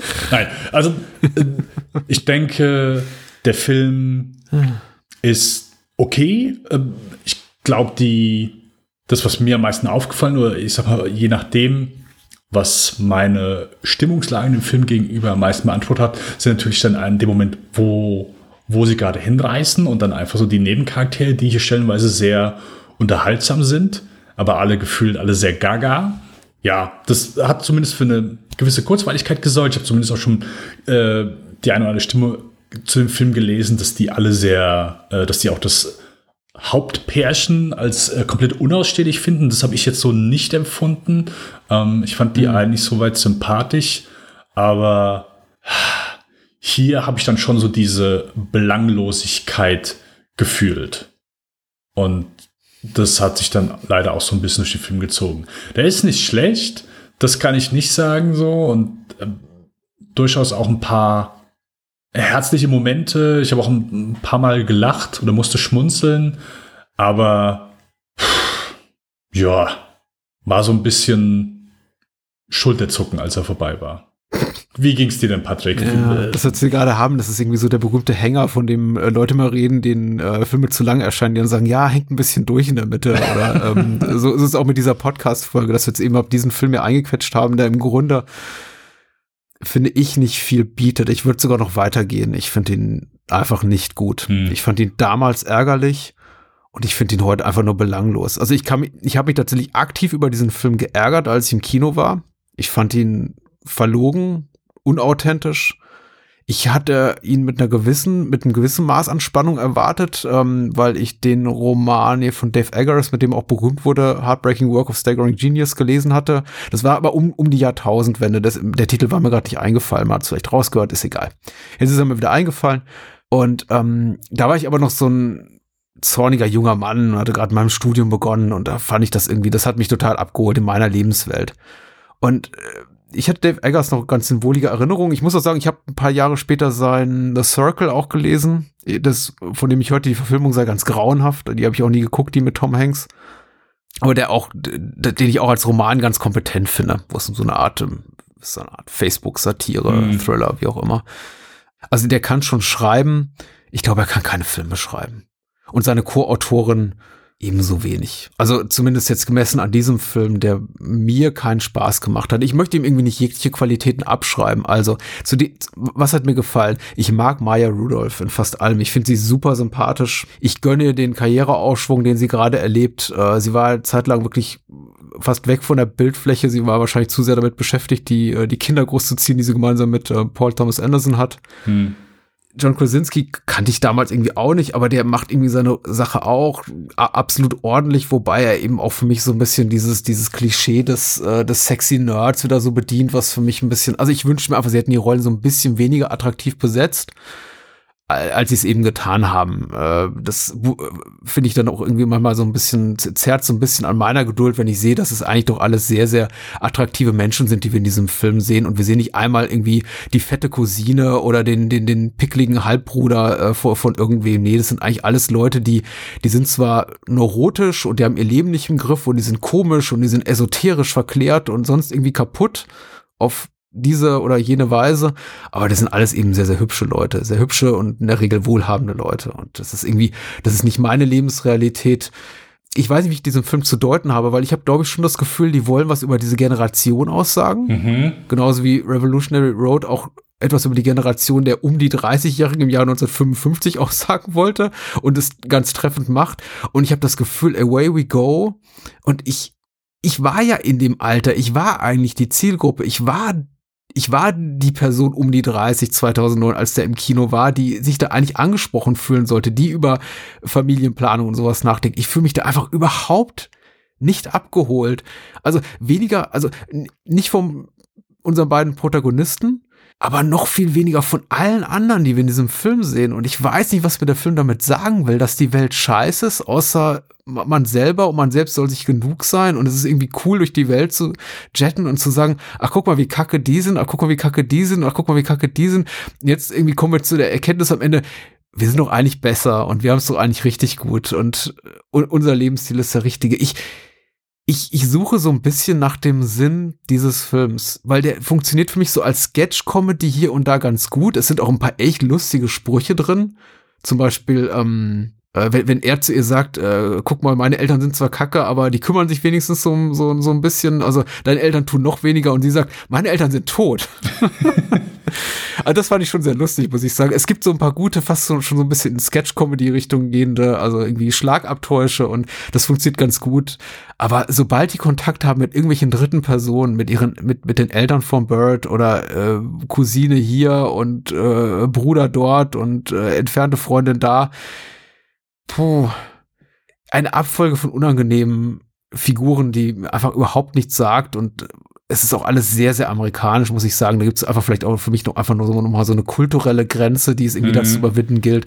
Die kann ich nicht teilen. Ich mag auch keine, keine blöden, schlüpfrigen Sexwitze mehr in Filmen sehen. Und das ist irgendwie, glaube ich, für, für US-Amerikanerinnen, Amerikaner, wenn die Publikum sitzen, vermeintlich viel, viel lustiger, wenn, wenn die da im, im Prolog lustigen irgendwie Oralsex haben oder ja, also ich denke mir dann so, ja, gut, meine Güte, ich kann es irgendwie bei uns, ich kann es in jeder, jeder Vorabendkomödie mittlerweile sehen, hierzulande. Gibt mir einfach nichts. Der Film gibt mir nichts. Und ich habe, ich glaube, das war irgendwie auch so ein bisschen, deswegen hat es um meinen Zorn so raufbeschworen, dass ich dachte, eigentlich müsste mich der Film komplett abholen. Da sind Leute, die ich mag, die sind sympathisch, die sehen gut aus, guter Autor, gu guter Filmemacher auf dem Regiestuhl. Pff, müsste doch eigentlich funktionieren. Ich saß da drin und ich habe nicht einmal, doch, doch ich habe, ich habe, ich habe zweimal gelacht. Aber das war's auch. So, und damit habe ich den ganzen Film abgewatscht. Nein, ich kann es ja, also äh, ich habe vielleicht einfach etwas weniger Hass oder äh, wenig, Nein, ach, den habe ich auch nicht. Aber Alison Janney also, spielt mit, äh, bekannt auch aus American Beauty, unter anderem, die, die habe hab ich auch schon bei American Beauty erwähnt, ist zum Beispiel immer toll. Es gibt ja. lichte Momente in diesem Film. Ja, ja. Alison Janney, ja, hat mir auch sehr gut gefallen, wirklich sehr lustig. Aber da musste ich auch lachen, ja, ja. Das, das ist schon lustig. Aber wie du schon sagst, so, das was will der Film einem mitgeben? Der Film möchte ein Pärchen zeigen, die Eltern werden und einfach schauen, hey, wo können wir uns niederlassen? Wir müssen nicht hier wohnen. Wir sind hier hingezogen wegen deinen Eltern und die ziehen jetzt aber weg nach Schweden, also können wir überall irgendwo hin. Und äh, ja, hört sich schon allein die, diese Prämisse musste ich schon so an, oh, okay.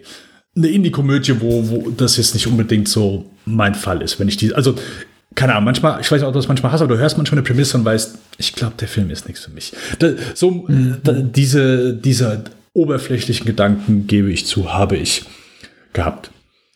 Und die Tatsache ist ja, wie du schon eben sagst, so, das ist ja halt eine halbe Sketch-Comedy. So, also all die Personen, die sie treffen, die sind ja einfach, der Großteil davon ist ja einfach komplett over the top. Also, das sind keine echten Menschen. Ja, genau. ja, genau. Und ich glaube, das ist so ein bisschen das, wo der Film, oder zumindest das, wo der Film hin möchte, nämlich dass dieses Pärchen, was wir begleiten, ja, ernsthafte Sorgen hat, hey, wo, wo, wo lassen wir uns, also was heißt ernsthafte Sorgen, aber zumindest, dass sie sich Gedanken machen, hey, ähm, was für Eltern sind, werden wir. Äh, ja, sogenannte und, und, First World Problems. Ja, genau, richtig. Und es ist aber jedes Mal okay, sie, sie halten irgendwo und keine Ahnung, als ob sie halt jedes Mal auf einem anderen Planeten landen, wo ja, einfach ja.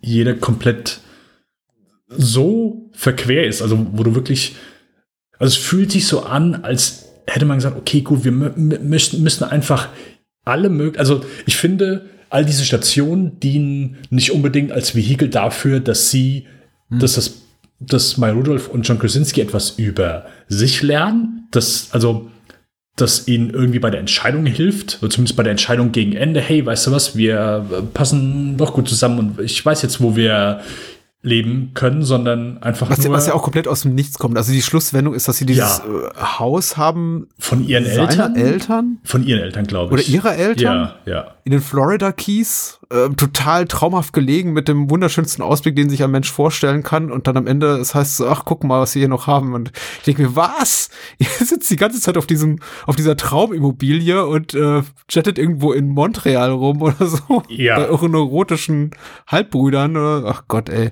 Genau, das, Ah. das habe ich auch. Ich habe, als sie gegen Ende, als sie da hinkommt, denke ich, habe ich was verpasst? Haben die das irgendwann mal erwähnt? Weil das ist ja wirklich, also äh, bombiges Haus. Und keine Ahnung, am Anfang siehst du irgendwie, wie die in irgendeiner, ja, keine Ahnung, Bude hocken äh, und irgendwie die Heizung und Strom geht aus, nur weil sie einen, äh, einen, einen Heizer angeschaltet haben.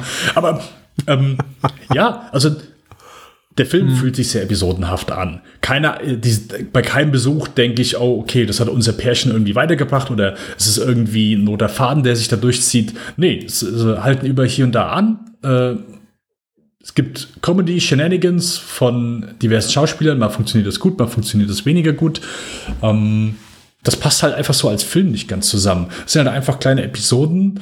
Ja, wie du schon sagst, so, die, die beiden sind jetzt nicht die unattraktivsten Personen. Äh, es- es wird ihr, klar, man versucht irgendwie, oh, hier, äh, wir geben ihm irgendwie so ein kariertes Hemd und äh, er ist ein Ja, ist bisschen, eben er ist ein Punkt, bisschen, genau, ja, verrafft so, aber es ist immer noch John Krasinski. Ich, ich glaube, John Krasinski äh, in, in dieser Rolle zehrt sehr von seinem, von seiner Star-Persona, die er sich so in der ähm, US-Variante von The Office zugelegt hat.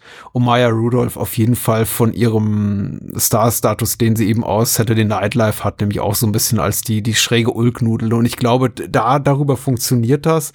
Das ist für mich jetzt allerdings nicht so ersichtlich. Also ich habe den Film angeguckt und habe dann aber auch im Nachgang angelesen, ach okay, ja, der spielt irgendwie den, den lustigen Nerd in The Office und sie ist irgendwie eine Saturday Night Live Ko Komödiantin und irgendwie da, daher kommt das. Und dann verstehe ich, warum die die besetzen, aber das war mir irgendwie nicht so klar. Ich denke mir, warum haben diese attraktiven Jungen, offenbar, wie sich am Ende rausstellt, auch wohlhabenden, mit einem mit einer luxuriösen Immobilie gesegneten Leute solche Probleme? Und warum will uns dieser Film 90 Minuten verkaufen, dass sie so so eine existenzielle Krise haben, weil das Glück ihrer Ehe, ihrer Zweisamkeit wird ja niemals wirklich ernsthaft in Frage gestellt, außer also also bei mir war nie ein Punkt da, wo ich dachte, oh, okay, jetzt könnte das Ganze scheitern.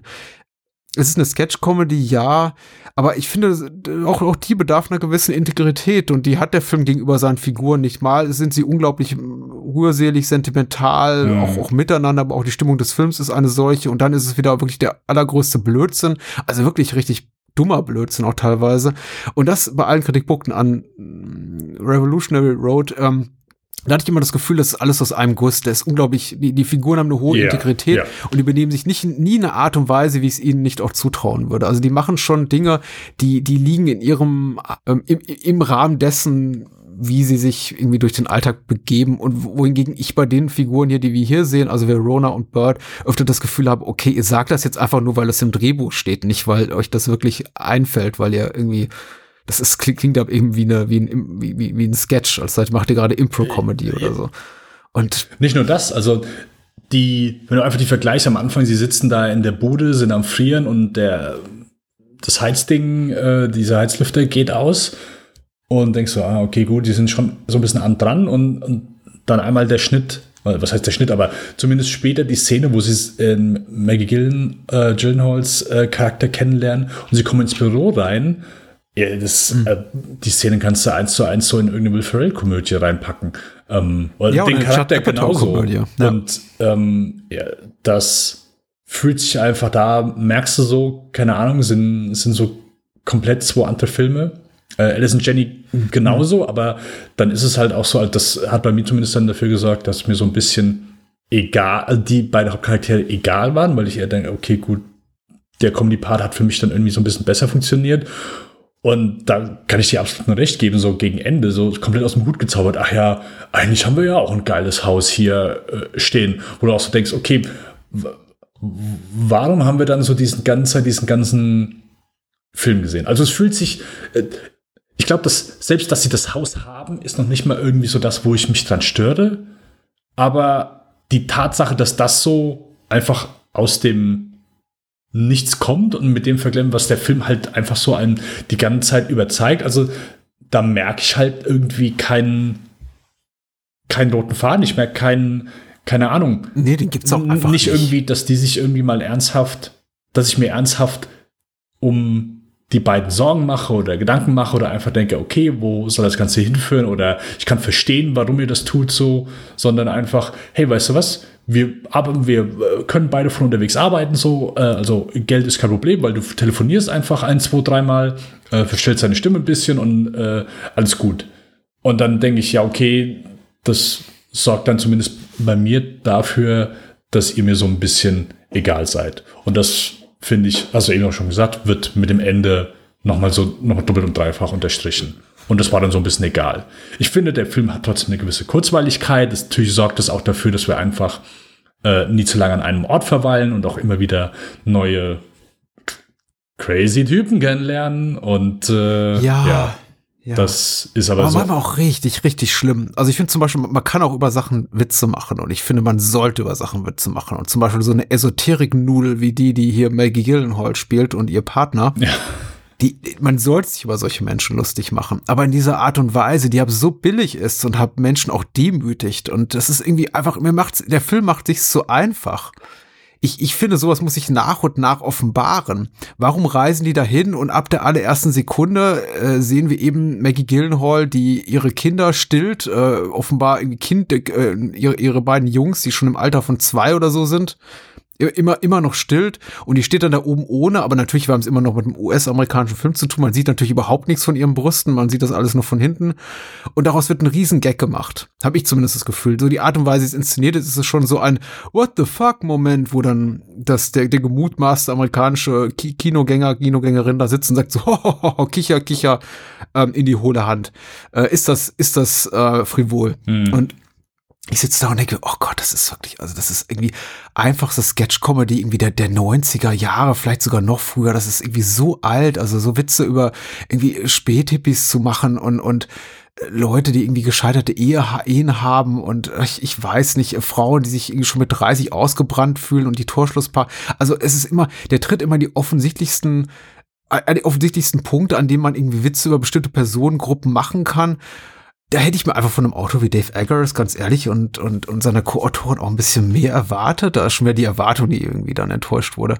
Ich, ich fand es eben nicht, nicht smart genug. Ich fühle mich einfach gerne ein bisschen smarter unterhalten. Der Film suggeriert mir, dass ich das kriege, eben auch weil hier prestigeträchtiger Autor und, und, und Sam Mendes irgendwie auf dem Regiestuhl, aber in Wirklichkeit ist es eben, und ich glaube, dann wäre ich auch nicht so, so zornig gewesen auf den Film und dann wäre mir heute nicht so wurscht. Im Grunde kriege ich eine, Judd Apatow-Komödie, bloß eben eine Stunde, Stunde kürzer als eine Judd Apatow-Komödie. Viele Szenen fühlen sich improvisiert an, es ist total episodisch, es wird nirgendwo hin. Man hat irgendwie das Gefühl, also se selbst diese Songs, die äh, hier immer eingespielt werden von einem Musiker namens Alexi Murdoch, ich kenne ihn persönlich nicht, Singer-Songwriter, auch das fühlt sich so ein bisschen an wie das, was Judd Apatow hier in Knocked Up gemacht hat mit Luden Wainwright. Bloß Luden Wainwright ist ein geiler Musiker, ehrlich gesagt.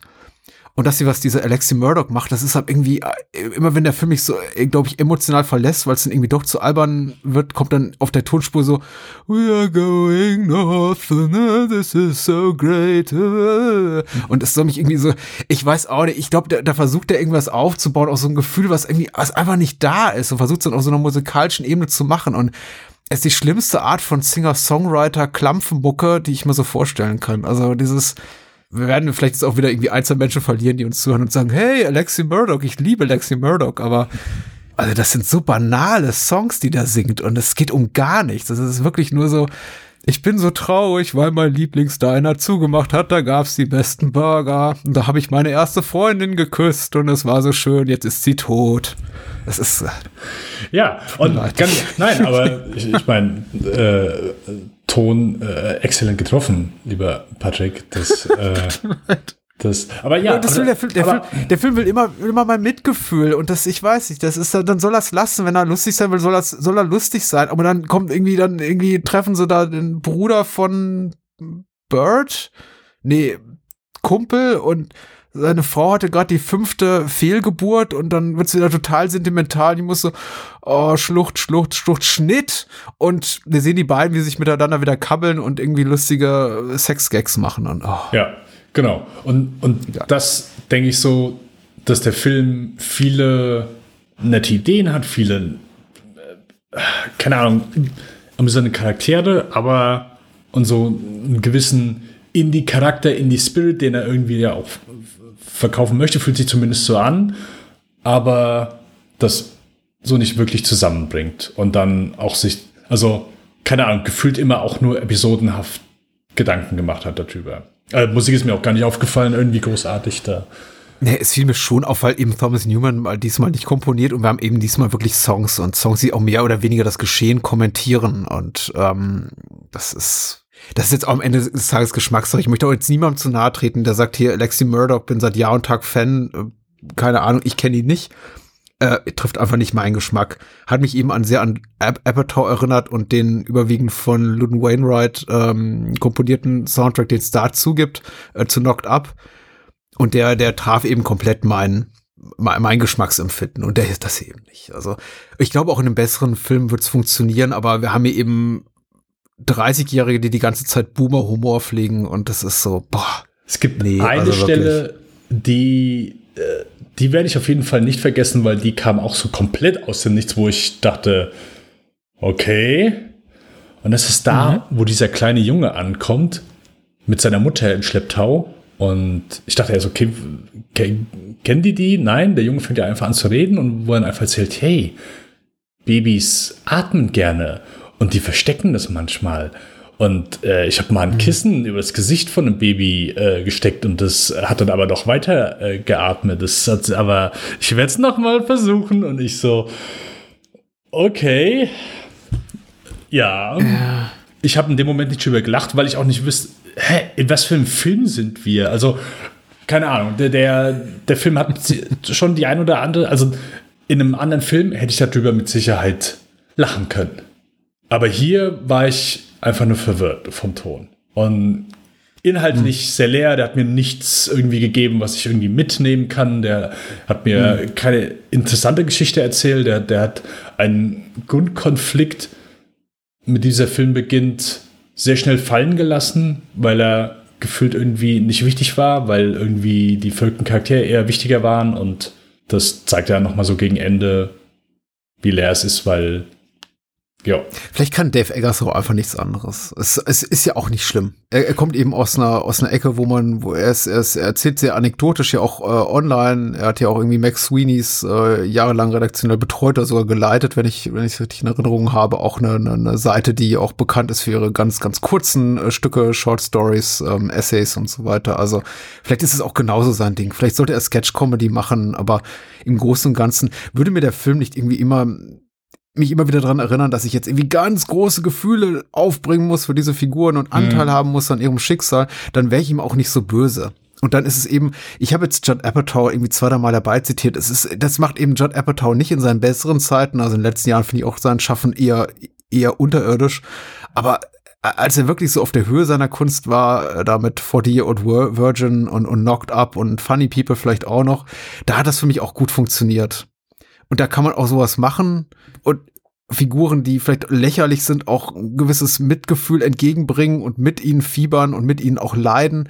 Aber da, dafür müsste der Film einfach auch ein bisschen mehr atmen. Dann brauchst du vielleicht auch einfach diese zweieinhalb Stunden, die so ein Apatow-Film äh, dauert. Und dann reicht es eben nicht zu sagen, oh, drei Minuten hier, fünf Minuten dort äh, und dann sind wir dort und da ist schon wieder eine neue Figur und ab wieder Texttafel, ach, jetzt sind wir in Montreal. Und nee, das ist, also, vielleicht reicht dann auch der Film, die, die, die Laufzeit einfach nicht. Also mir persönlich, der Film dauert nur gut 90 Minuten. Mir Ja. waren das ehrlich gesagt jetzt in dem Fall schon 80 Minuten zu viel. Du, du bist gnädiger, ich finde das gut. Ich möchte eigentlich gar nicht mehr so groß über den Film reden. Okay. äh, bin ich dabei, Patrick. Bin ich dabei. Wir lassen äh, thematisch Away We Go. Away we go, sehr schön. Oh, wir sprechen über Skyfall. Sollten wir vielleicht auch noch, ich weiß, oder sollten wir es uns sparen? Ich weiß nicht, ob irgendjemand über was über Skyfall hören will. Ja, der Film wurde meisten. doch irgendwie schon zu Tode gequatscht. Wir machen es für uns. Okay. Okay, wir machen es für uns. Ja. Dann äh, schönen Abend noch euch allen, die uns zuhört. Und äh, Dennis, ich quatschen jetzt noch ein bisschen über Skyfall aus dem Jahre 2012. Wiederum natürlich, ich, ich muss es eigentlich nicht immer dazu sagen, dass Sam Mendes hier Regie geführt hat, weil das macht er immer. Ich sollte vielleicht sagen, dass äh, Purvis and Wade, das äh, Autorenduo, was hinter dem Bond-Film steht, ich glaube seit Tomorrow Never Dies, ich bin mir ziemlich sicher, an der Seite von John Logan das äh, Drehbuch geschrieben hat, äh, Produktion, wie kann es anders sein, Michael G. Wilson, Barbara Broccoli, ähm, Musik, äh, seit längerer Zeit zum ersten Mal nicht Tom Arnold, der die vorherigen Bonds äh, orchestriert, äh, instrumentalisiert, ähm, musiziert, musikalisch begleitet hat, sondern äh, Stammkomponist äh, Thomas Newman an der Kamera wiederum Roger Deakins, das Titellied äh, komponiert und gesungen, co-komponiert und gesungen von Adele und ähm, überhaupt, wenn man so hinter die Kulissen guckt, da ist wirklich dann so die, die Creme de la Creme versammelt. Also so ein bisschen Kontrastprogramm tatsächlich zu Away We Go. Egal, wo man hinguckt, das kann wirklich von der Titelmelodie bis zur, bis zum Schnitt hier, Stuart Baird, äh, ist das alles High-End äh, Second Unit Regie äh, Alexander Witt, wie es auch schon in den vorherigen Filmen war, selber furchtbar untalentierter Regisseur als ähm, First Unit Regisseur, aber äh, toller Second Unit und Action Director und ähm, in den Hauptrollen Daniel Craig, Judy Dench, Javier Bardem, Ralph Fiennes, Rafe Fiennes, glaube ich heißt er, Naomi Harris, ähm, Albert Finney, Ben Whishaw, Rory Kinnear und ähm, Berenice Marlohe als Severine. Bond Nummer, weiß ich nicht, kam zum 25. Jubiläum raus. Muss der 23. oder 24. Bond gewesen sein. Bin mir nicht mehr ganz sicher. Hm, blöd. Äh, geschrieben hat die UFDB-Nutzangabe Wodka Martini und er oder sie schreibt, der MI6 steht vor dem Kollaps. Ein ominöser Verbrecher droht die Identität sämtlicher NATO-Agenten zu enttarnen, die weltweit undercover in diversen Terrorne Terrornetzwerken operieren. Geheimdienstchefin M, das ist Julie Dench, ist nicht nur für das Fiasko mit verantwortlich, sondern wird auch selbst zur Zielscheibe. Nachdem James Bond Daniel Craig nach einem missglückten Auftrag mühsam wieder zu alter Form Motivation gefunden hat, wird seine Loyalität auf eine harte Probe gestellt. Er scheint jedoch ähm, Ems Vergangenheit eng mit der aktuellen Bedrohung verwoben und der Cyberterrorist Silver, Javier Bardem, kein gänzlich Unbekannter. Punkt, Punkt, Punkt. Ja, der erste Bond, der dritte Craig Bond und der mhm. erste Bond nach den von produktionstechnischen, unter anderem vom Writer Strike geplanten Quantum of Solace, den keiner so gerne mochte, den ich ja immer noch ganz okay finde, aber ich glaube, da bin ich auch. Ja, ja, gut. Dennis hebt die Hand. sehr, sehr gut. Ähm, eine, eine Return to Form, wie viele dem äh, 2012 erschienenen Skyfall attestierten und äh, Daniel Craig ist auch wieder ganz toll, schrieben alle. Also damals war die Begeisterung groß. Der erste Bond-Film, der über eine Milliarde Dollar eingespielt hat und der 14. 14. Film überhaupt, der dieses, äh, der diese Leistung vollbracht hat. Also auch ein unglaublich großer kommerzieller Erfolg neben allen löblichen kritischen Stimmen. Wie hast du ihn denn damals gesehen? Im Kino und wie hat er dir gefallen? Äh, ja, Im ich, Kino Fragezeichen. Ja. Äh, ich habe Skyfall im Kino gesehen, also seit äh, stimmt, morgen stimmt nie, wollte ich im Kino sehen, äh, dürfte ich nicht rein. Ich war noch keine 16, aber dann hm. war ab äh, Die Welt ist nicht genug. Bin Der Morgen stimmt nie war ab 16? Yep. Ja. Yep. Meine Güte. Das war der. Ähm, aber Die Welt ist nicht genug. Äh, war dann der erste Bond-Film, wo ich im Kino war und seitdem dann auch jeden Bond im Kino gesehen. Mhm, mhm, ich habe mich sehr darauf gefreut. Ich fand der Trailer sah enorm gut aus. Also ich hatte eine gehörige Portion Vorfreude im Gepäck. Und es ist bei dem, bei Skyfall ist es wirklich so ein bisschen, ich bin immer wieder zwiegespalten. Ich habe den mittlerweile auch mehrmals gesehen. Ich glaube, es ist mit Sicherheit einen, der bei uns sicher fast am häufigsten gesehen habe, weil er sehr gut guckbar ist. Es ist ein sehr kurzweiliger ja, Film. Ja, ja, aber extrem, ja ich bin immer wieder zwiegespalten. Ich fand ihn damals ganz gut. Sieht auch immer noch bombastisch aus. Und ich glaube, das ist so ein Punkt, der sieht so gut aus, dass manche Leute denken, dass der richtig gut ist. Und das, äh, die Meinung würde ich auch immer noch Der erste digital gedrehte Bond sollte man noch dazu sagen. Genau, ja. Und mit Sicherheit ein sehr schönes Beispiel dafür. Oh ja, digital sieht nicht so gut aus, man muss alles auf Film drehen. Nein, das Ding hier sieht fantastisch aus. Ähm, also der, der Prolog, die ersten 15 Minuten sind cool. Da würde ich auch noch sagen, dass, da, dass mir da die Action gut gefällt. Später bin ich nicht so der Fan von den Action-Szenen. Ich finde nicht, dass die einem im Gedächtnis bleiben, dass man denkt, oh ja, geil, das war eine geile Action-Szene. Weil das, was oft das rettet, ist, wie es aussieht. Daniel Craig ist ein fantastischer Bond, aber den Film hier so, also das, was der Film hier aufgreift, oh, hier, Bond, vielleicht bist du zu alt, vielleicht musst du langsam in den Ruhestand gehen. Es fühlt sich halt ein bisschen, fühlt sich, fühlt sich komisch an, dass es der dritte Film von ihm ist und die ersten beiden Ja. spielen quasi, also der erste ist so sein erster, also er hat gerade so die 007 Lizenz bekommen. Der zweite Teil spielt zeitlich gesehen sogar direkt Minuten später, als der Casino Royale aufhört, an. Und jetzt der dritte Film ist der Film, der uns Bond verkauft als, oh ja, sehr alt und er ist nicht mehr, er ist nicht mehr fit und es sollte eigentlich in Ruhestand gehen und äh, er, er kann es nicht mehr und äh, deswegen, das ist so thematisch gesehen, das hier hätte der letzte Film von ihm sein müssen. Es fühlt sich komisch, dass das so der dritte Film ist. Das ist mal so eine Sache, wo ich sage, ja, das stört mich etwas. Es ist jetzt kein, keine Ahnung, es ist ein Bond-Film so. Im Grunde, ich möchte hier gut unterhalten werden, ich möchte hier exotische Locations, ich möchte Action sehen und ich, vielleicht ein paar lustige Sprüche, aber das war's dann auch. Ähm, aber ja, das ist so eine Sache, die mich dann auch immer so an diesem Film immer wieder stört. Ähm, überzieht bisschen seine Laufzeit. Ähm, Javier Bardem ist super, sehr äh, ikonischer Bond-Bösewicht, also hat eindeutig auch eine Menge Spaß dran. Aber auch hier, mh, finde ich, merkt man immer noch mal so, vielleicht ist hier in ein, zwei Momenten etwas zu bedeutungsschwanger. Ähm, es gibt so eine Stelle in der Mitte, wo äh, Judy Dench irgendwas zitiert, ich weiß nicht mehr, irgend, irgendwas, keine Ahnung, sie zitiert irgendwas und, und trägt ein paar bedeutungsschwangere Worte und Daniel Craig läuft äh, komplett verstaubt durch London und es soll einem, keine Ahnung, ja, äh, Wichtigkeit vermitteln oder zumindest ein etwas äh, schwerwiegenderes Gefühl, dass man vielleicht bei anderen Bond-Filmen äh, gewohnt ist, aber Ja, Pathos, ja, ja. ja, genau. Ich finde, das ja, wirkt trotzdem dann auch in diesen Momenten äh, etwas leer. Und ich weiß, Bond-Filme sind nicht unbedingt, also die Pläne von den äh, Antagonisten sind nicht unbedingt Maßstab und dass man einen Bond-Film deswegen kritisieren sollte. Und das tue ich auch nicht.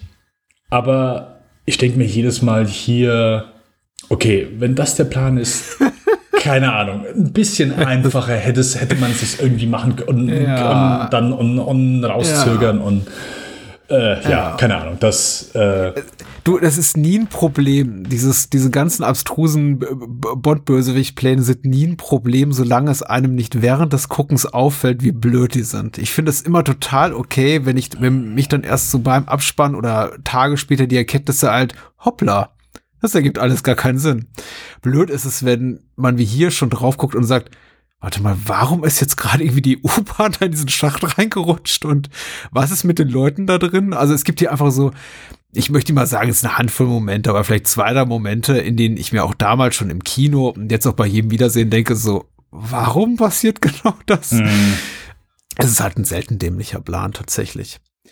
Also jetzt erstmal so mit grobem Pinsel gezeichnet, was ist mein Gesamteindruck von Skyfall? Ich habe den Film, auch mir geht's genauso wie dir, ich habe den im Kino gesehen, ich habe mich enorm drauf gefreut. Äh, Quantum of Solace war für mich eine Enttäuschung auf hohem Niveau. Äh, ich war jetzt irgendwie dem Film gegenüber nicht böse, aber dann hörte man eben über die produktionstechnischen Probleme, der war unglaublich teuer und dann war er aber eben doch unglaublich irgendwie auch, auch kurz und nicht wirklich mit einem tollen Bösewicht gesegnet und es war schon so ein bisschen, naja, also gerade nach dem fast für mich unantastbaren Casino Royale hatte ich mir einfach ein Ja. bisschen mehr erwartet und äh, Skyfall versprach eine Menge, prestigeträchtiger Regisseur, auch wirklich coole Leute in, in Nebenrollen. Ich mag Naomi Harris sehr gern. Ray Fiennes bringt ein großes Prestige mit.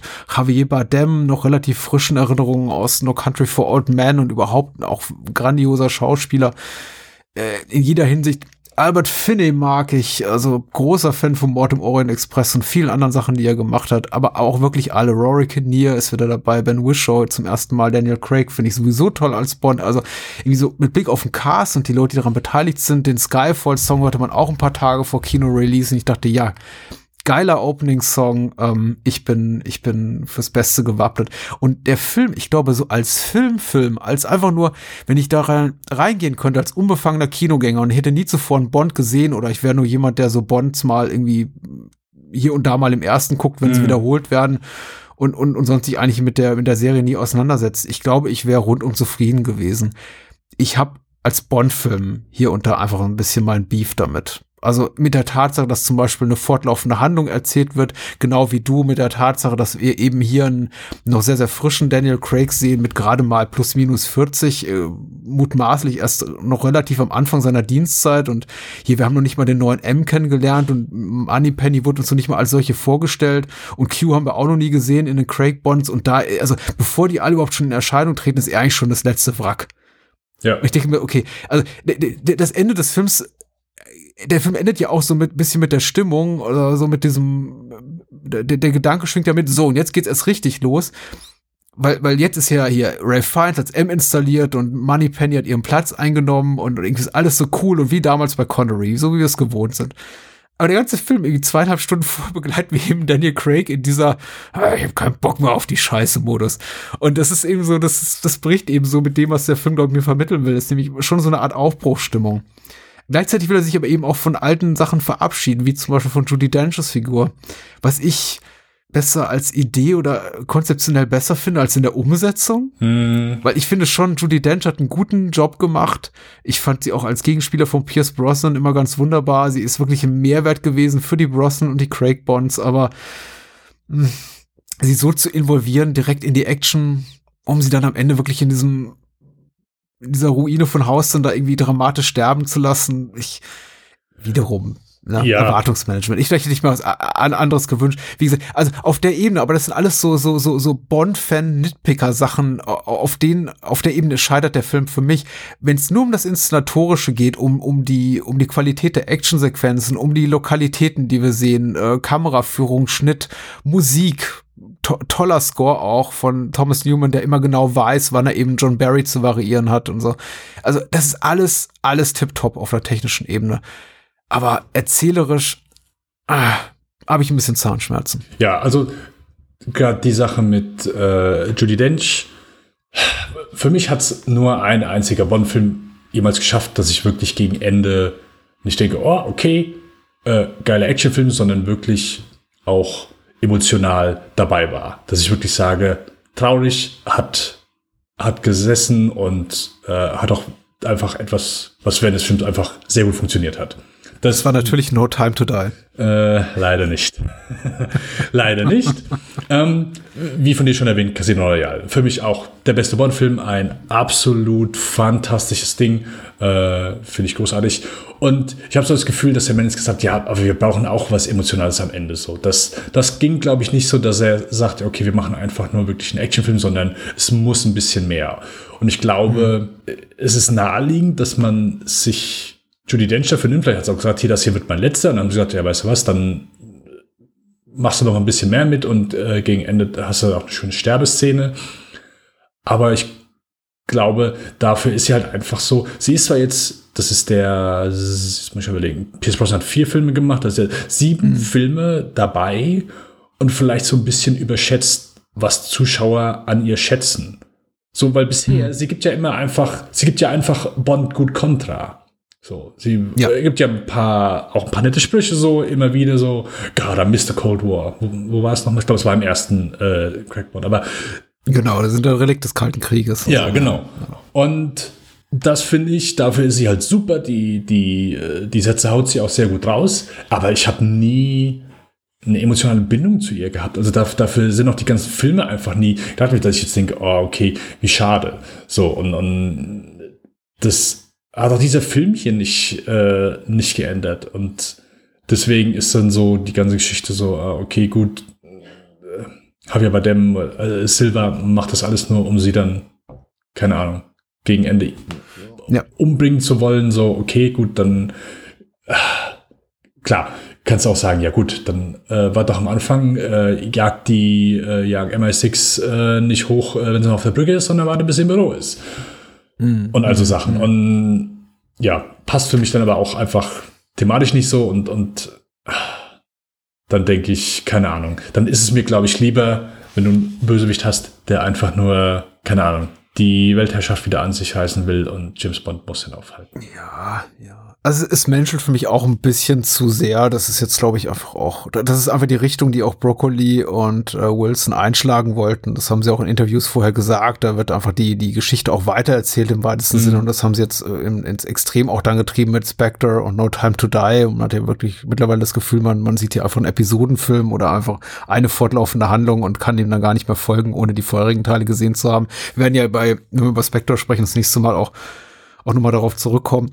Hier ist es noch nicht so ganz extrem, ja, aber es menschelt schon sehr stark und ich bin da vollkommen bei dir. Also ich glaube, man kann das machen in homöopathischen Dosen und wir haben ja auch, äh, also davon mal menscheln, wir haben ja auch, äh, Achtung, Spoiler für Honor Majesty Secret Service, irgendwie diese sehr, sehr dramatische Szene am Ende da, wo, wo, wo Tracy stirbt. Und äh, es, es gibt ja hier und immer mal wieder auch die, die Momente, gerade wenn eben Bond zum wiederholten Mal auf Blofeld trifft, in alten Bonds, wo man dann irgendwie schon weiß, da ist eine gemeinsame Historie und ähm, dass eben auch so die Feindseligkeit dann noch größere und noch intensivere aber hier, dieses sehr persönliche Motiv, ich, ich denke auch, es ist überflüssig und einfach der Tatsache geschuldet, dass man eben gesagt, da ist, glaube ich, deine Mutmaßung richtig, dass man gesagt hat, äh, man muss Judy Dench eben so einen besonderen Abgang servieren, zugestehen und man kann sie da nicht einfach rausschreiben, indem man sagt, ja gut, die hat eben ihren Job schlecht gemacht und jetzt gibt es einen Prozess und dann heißt es eben so, sie wurden ihres Amtes enthoben. Nee, die muss dann irgendwie schon sterben sie wird hier geführt hier und da. Ganz schlaue KritikerInnen und Kritiker haben ja irgendwie dann auch geschrieben, ja, sie ist ja das eigentliche Bond-Girl dieses Films und äh, das ist ja irgendwie wahnsinnig lustig, äh, bis man es dann zum dritten, fünften, zehnten, zwanzigsten Mal liest und denkt, ah, ihr hattet alle die lustige, selbe lustige Idee, ja.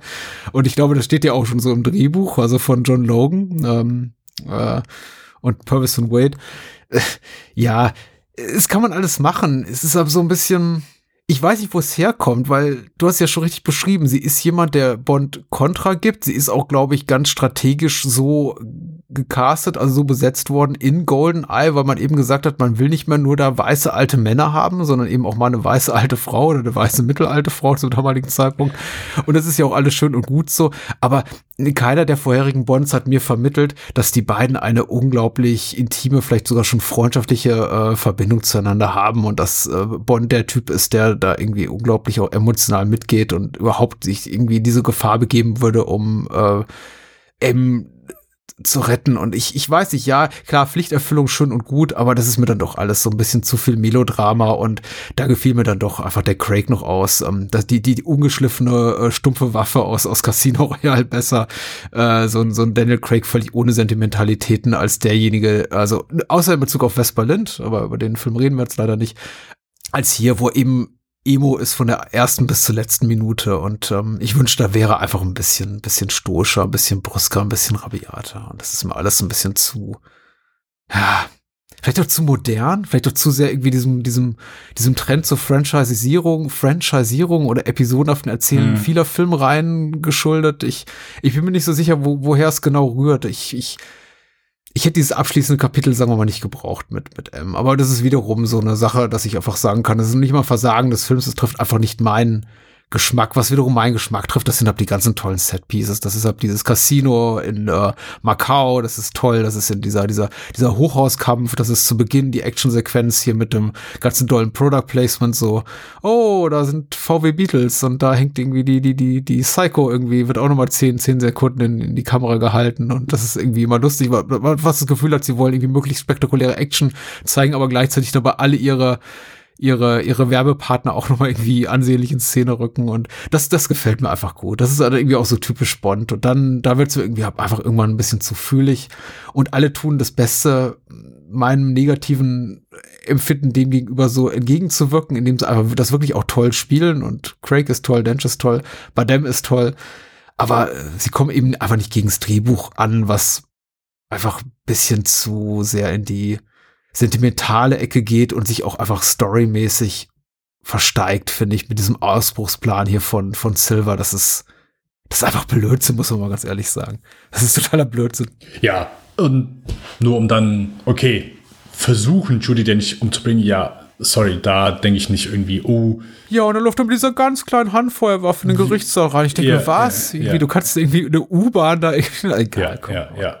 Genau. Und da denke ich dann so, okay, dadurch, dass so wie der Film halt aufgebaut ist, fühlt es sich vielleicht hier ein bisschen zu clever, als dass es eigentlich ist. Ich kann dir in allem zustimmen, so, da stehe ich auch dahinter und, und äh, du hast eben schon gesagt, so technisch ist der makellos. Ja, aber ich möchte mal darauf aus, dass wirklich mir die Action da einfach nicht so gut gefällt. Die, sie, die sieht optisch gut aus. Also mhm. die, und das, ich meine, der, der Film gefällt, der Großteil des Publikums feiert Skyfall ab. Das ist ein sehr, sehr, das darf man, glaube ich, auch bei, dass wir jetzt vielleicht ein bisschen äh, negativer als der gemeine Kanon sind. Aber das Ding mhm. kommt ja einfach sehr gut weg. Das ist ja ein sehr, sehr, sehr beliebter Bond-Film, wie du schon sagst, so in den Top 10. Also in fast jeder Top 5 Bond-Liste ja. ist, das, ja, Ding, ja, äh, ist das Ding vertreten. Und ich kann auch so mit jedem Mal mehr gucken. Und das ist ja auch so, der, der hat schon eine gewisse Faszination. Ich ah, wie gesagt, es gibt viele Bonds, die ich besser finde als den hier. Aber es gibt fast keinen, den ich häufiger gesehen habe als Skyfall. Ich finde den einfach trotzdem, trotz all seiner Schwächen, einfach sehr gut guckbar. Und es sieht natürlich auch einfach, es ist ein optischer Leckerbissen, der, der ist äh, trotz seiner äh, Laufzeit über von, ich glaube, 140 Minuten sind es, mhm. äh, eine gewisse Kurzweiligkeit, die man ihm nicht absprechen kann. Muss mir zumindest während des Films nicht irgendwie an den Kopf packen und denke, oh Gott, das geht ja gar nicht. Ähm, mhm. Daniel Craig ist, führt den Film hier einfach sehr gut, äh, sehr gut durch und ja, die Locations sind hier einfach, also es ist maximal rausgeholt, sei es eben hier dieses äh, Shanghai, äh, dann das Casino, Macau, mhm. das Ende, dann nochmal so, be bevor wir überhaupt das Finale anfängt, so dass wir einfach die, schottischen Highlands da einfach sehr schön in, in, in Nebelschwaden präsentiert bekommen. Also äh, das sieht alles sehr, sehr, sehr schick aus. Aber bei der Action fehlt mir so ein bisschen der Impact. Ja, das stimmt schon. Ich habe, mhm. wenn ich den Film gesehen habe, ich erinnere mich sehr gern, also ich habe das selten, dass ich mich bei einem Actionfilm eher an die Locations mhm. erinnere, als die eigentlichen Auseinandersetzungen gegen, wie gesagt, der Anfang finde ich gut, da funktioniert es für mich auch noch am besten. Auch ein sehr schöner Moment, äh, der, ähm, wo er mit dem Backer einfach den Zug aufreißt, in dem Moment, er springt ja. rein, macht, richtet sich hier einfach kurz sein Jackett und während das Hinterteil weggerissen wird. Geil, ja, schön, schöner, sehr ikonischer Moment. Also der auch innerhalb von wenigen Sekunden nochmal sehr schön einfach präsentiert, was ein Bond-Film ausmacht. So der Stil, die Action, der ja, der, der Stil, also einfach sehr schönes Bild, sehr schöne Szene. Ähm, aber auch so die, die Action, die einfach da gerade bei dieser Zugsszene äh, vorkommt, wo ich finde, da sind ein paar coole Ideen, aber alles danach ist so, keine Ahnung, gibt mir nicht so den, ähm, Adrenalinrausch mhm. gibt mir nicht so den Kick, wie es äh, andere, viele andere Bond-Filme gemacht haben. So, wo ich, wo ich sage, keine Ahnung, selbst also zum Beispiel, keine Ahnung, der Morgen stirbt nie. Das ist ein Bond-Film, der ist nicht mhm. so beliebt. Ich würde sagen, jede einzelne Action-Szene aus diesem Film ist besser als aus Skyfall. Tomorrow Never Dies ist, glaube ich, nach mal dafür halt der schlechteste Bond überhaupt. Oh. ja, damit stehe ich auch relativ alleine da, aber ich finde tatsächlich so, so furchtbar uninteressant. Der Schurke ist schlecht, die, die, die Henchmen sind schlecht. Alles an dem Film ist, finde ich, ziemlich furchtbar. Und überhaupt ein Film Ende der 90er zu machen und irgendwie über, über die Weltherrschaft äh, via Tageszeitung nachzudenken, ist so, ah, egal. Hatte mich an anderer Stelle auch schon zu geäußert. Aber ja, ich, äh, ich finde es ein bisschen traurig, dass wir uns so einig sind. Aber ich glaube, wir, stimmen in allen Punkten übereins. Du hast gesagt, die Action ist hervorragend inszeniert, aber vielleicht einfach, der, der, der fehlt das Gewicht. Die ist vielleicht einfach zu leichtfüßig. Nicht leichtfüßig ist Fall, aber schwerelos möchte ich auch nicht sagen, weil sie hat schon Gewicht. Also wenn jemand da, wenn, wenn Craig und der Typ, den man da nachstellt, in, äh, in einem Hochhaus in Shanghai sich da gegenseitig die Fresse polieren, das hat schon Wumms. Aber das ist eben alles relativ zu Beginn oder in der ersten Filmhälfte und dann das, was so einen richtig beeindruckt, wird da zunehmend weniger, bis wir am Ende eben an einem Punkt sind, wo es eigentlich fast schon so eine gewisse Beliebigkeit entwickelt, die Art und Weise, wie die Action-Szenen inszeniert sind, weil sie anscheinend keine größeren Konsequenzen haben. Das, da wird ein Gerichtsgebäude äh, auseinandergenommen, aber keiner kommt wirklich ums Leben, außer vielleicht paar, ein paar Cops, die da rumstehen, um die, um die es eh keinen kümmert. Das sagt mir zumindest irgendwie der Film oder die Filmsprache. Mhm. Wir sehen eben ab diese U-Bahn, die in diese unterirdischen Katakomben da reinstürzt, mutmaßlich mit Dutzenden Toten und Verletzten, was aber eben auch nicht weiter thematisiert wird. Und das wird alles hab so links liegen gelassen. Es erinnert mich fast schon so an diese mh, mm, übertriebenen und auch überhaupt nicht packenden Actionsequenzen, wie wir es halt wirklich jetzt in diesen großbudgetierten Marvel-Adaptionen sehen, wo man wirklich einfach nur reingeht des Spektakels wegen oder den DC Batman oder Superman-Film, wo dann eben einfach im, im Hintergrund des, des Bildes äh, ein Dutzend Hochhäuser umkippen, man schon irgendwie auf der theoretischen Ebene weiß, ah, okay, da sitzen jetzt tausend Leute drin in den in Büros und sterben alle gerade, aber eigentlich ist es auch egal. Eigentlich ist das Ganze ja auch einfach egal. Und mir wird eben auch gerade hinten raus bei dem Film einfach zu viel egal. Der Film sagt mir, es ist einfach nicht wichtig, was da mit den anderen Leuten passiert. Die verschwinden dann eben einfach aus der Handlung, werden nicht weiter erwähnt. Ich glaube, Albert Finnis ähm, Figur, der Gamekeeper, also quasi hier der der, der, der Jagdmeister oder der Wildhüter, der, der dort arbeitet für die Familie Bond, der immer noch in diesem äh, Anwesen der Skyfall sitzt und anscheinend nur darauf wartet, Jahre und Jahrzehnte, dass Bond zurückkehrt. Der verschwindet auch einfach aus diesem Film. Ich glaube, der stirbt noch nicht mal. Der wird dann einfach nicht mehr erwähnt. Na, er ist noch in der um, ähm, Kirche, äh, als ja, Silva stimmt. reinkommt. Er schießt, macht so ein, äh, setzt so einen Warnschuss direkt neben ihm an die Wand und er, oh, okay, gut, ich äh, mach nichts mehr, geht zwei Schritte zurück und das ist, glaube ich, das letzte Mal, dass wir ihn ja, sehen. Er nimmt nochmal seine, so seine, seine Mütze ab, wenn, wenn Emma stirbt, aber. Ja ja. Äh, das war's. Es ist so, es, es wirkt mir irgendwie auch alles zu beliebig. Und dadurch, dass ich eben auch schon äh, weil eine halbe Stunde vor das Gefühl habe, der, ich kann dem Plan des Schurken nicht mehr wirklich folgen und das, was der er will, interessiert mich nicht wirklich, verlässt mich der Film dann einfach so auf so einer Ebene, dass ich noch so auf der ich noch so richtig emotional auch involviert bin. Was nicht heißt, dass ich keinen Spaß in dem Film habe. Mir geht's genau wie dir. Ich habe den so oft geguckt. Ich habe Skyfall ohne zu übertreiben acht, neun, vielleicht zehn Mal gesehen. Mhm. Ich gucke den im, im, Schnitt einmal im Jahr, weil der läuft ab dann gerade irgendwo, dann wird er hier mal gestreamt, dann läuft er mal wieder im linearen Fernsehen, ja. dann ja. weiß nicht, hole ich mal wieder die DVD, die Blu-ray aus dem Regal, denk mir, ach komm, hier, guckst du noch mal an. Ich habe den wahrscheinlich auch öfter geguckt als die meisten anderen Bonds, bis auf so einige klassische, klassische Connerys, die ich auch sehr liebe und Casino Royale vielleicht. Aber ich frage mich auch eben auch jedes Mal, wenn ich fertig bin, warum eigentlich? Ja, ja, äh, tue ich, tue ich wirklich. Und na, also das ist ja zumindest, deswegen sage ich halt auch so, ich glaube, beim ersten Mal hat er mir wirklich weniger gut gefallen, so, aber seitdem mit, mit jedem, mit jedem Mal gucken, so merke ich einfach, dass ich den Film vielleicht doch trotz seiner Schwächen oder für, für mich Schwächen, ich meine, muss man ja auch sehen, ich glaube, so der keine Ahnung, 80 Prozent äh, aller Menschen findet den dann, glaube ich, besser als, als wir beide das tun. Und ähm, ja, aber so, so diese, diese Kurzweiligkeit, die kann man ihm trotz der Laufzeit, glaube ich, nicht, nicht, äh, nicht absprechen. So, dass er einfach da, glaube ich, schon eine, eine ordentliche Struktur hat, ein ordentliches Tempo und das auch, das auch mhm. gut halten kann. Und ja, auch da, ich sag mal, auf, auf einem Blockbuster-Level schon, schon ordentlich was abliefert, aber ich auch wirklich bei der Meinung stehe, dass wenn der Film nur halb so gut aussehen würde, der lange nicht diese Beliebtheit hätte. Und einfach seine Set-Pieces besser aussehen lässt, als sie es vielleicht sind. Ja, ja, ja. Es gibt keinen, keinen besseren Demo-Case, also irgendwie Best Practice. Mir fallen nur blöde, blöde Marketing-Sprechbegriffe gerade dafür ein. Also kein besseres Mittel zu demonstrieren, was einfach die Ästhetik eines Films ausmachen kann, als den Vergleich zwischen Quantum of Solace und diesem hier.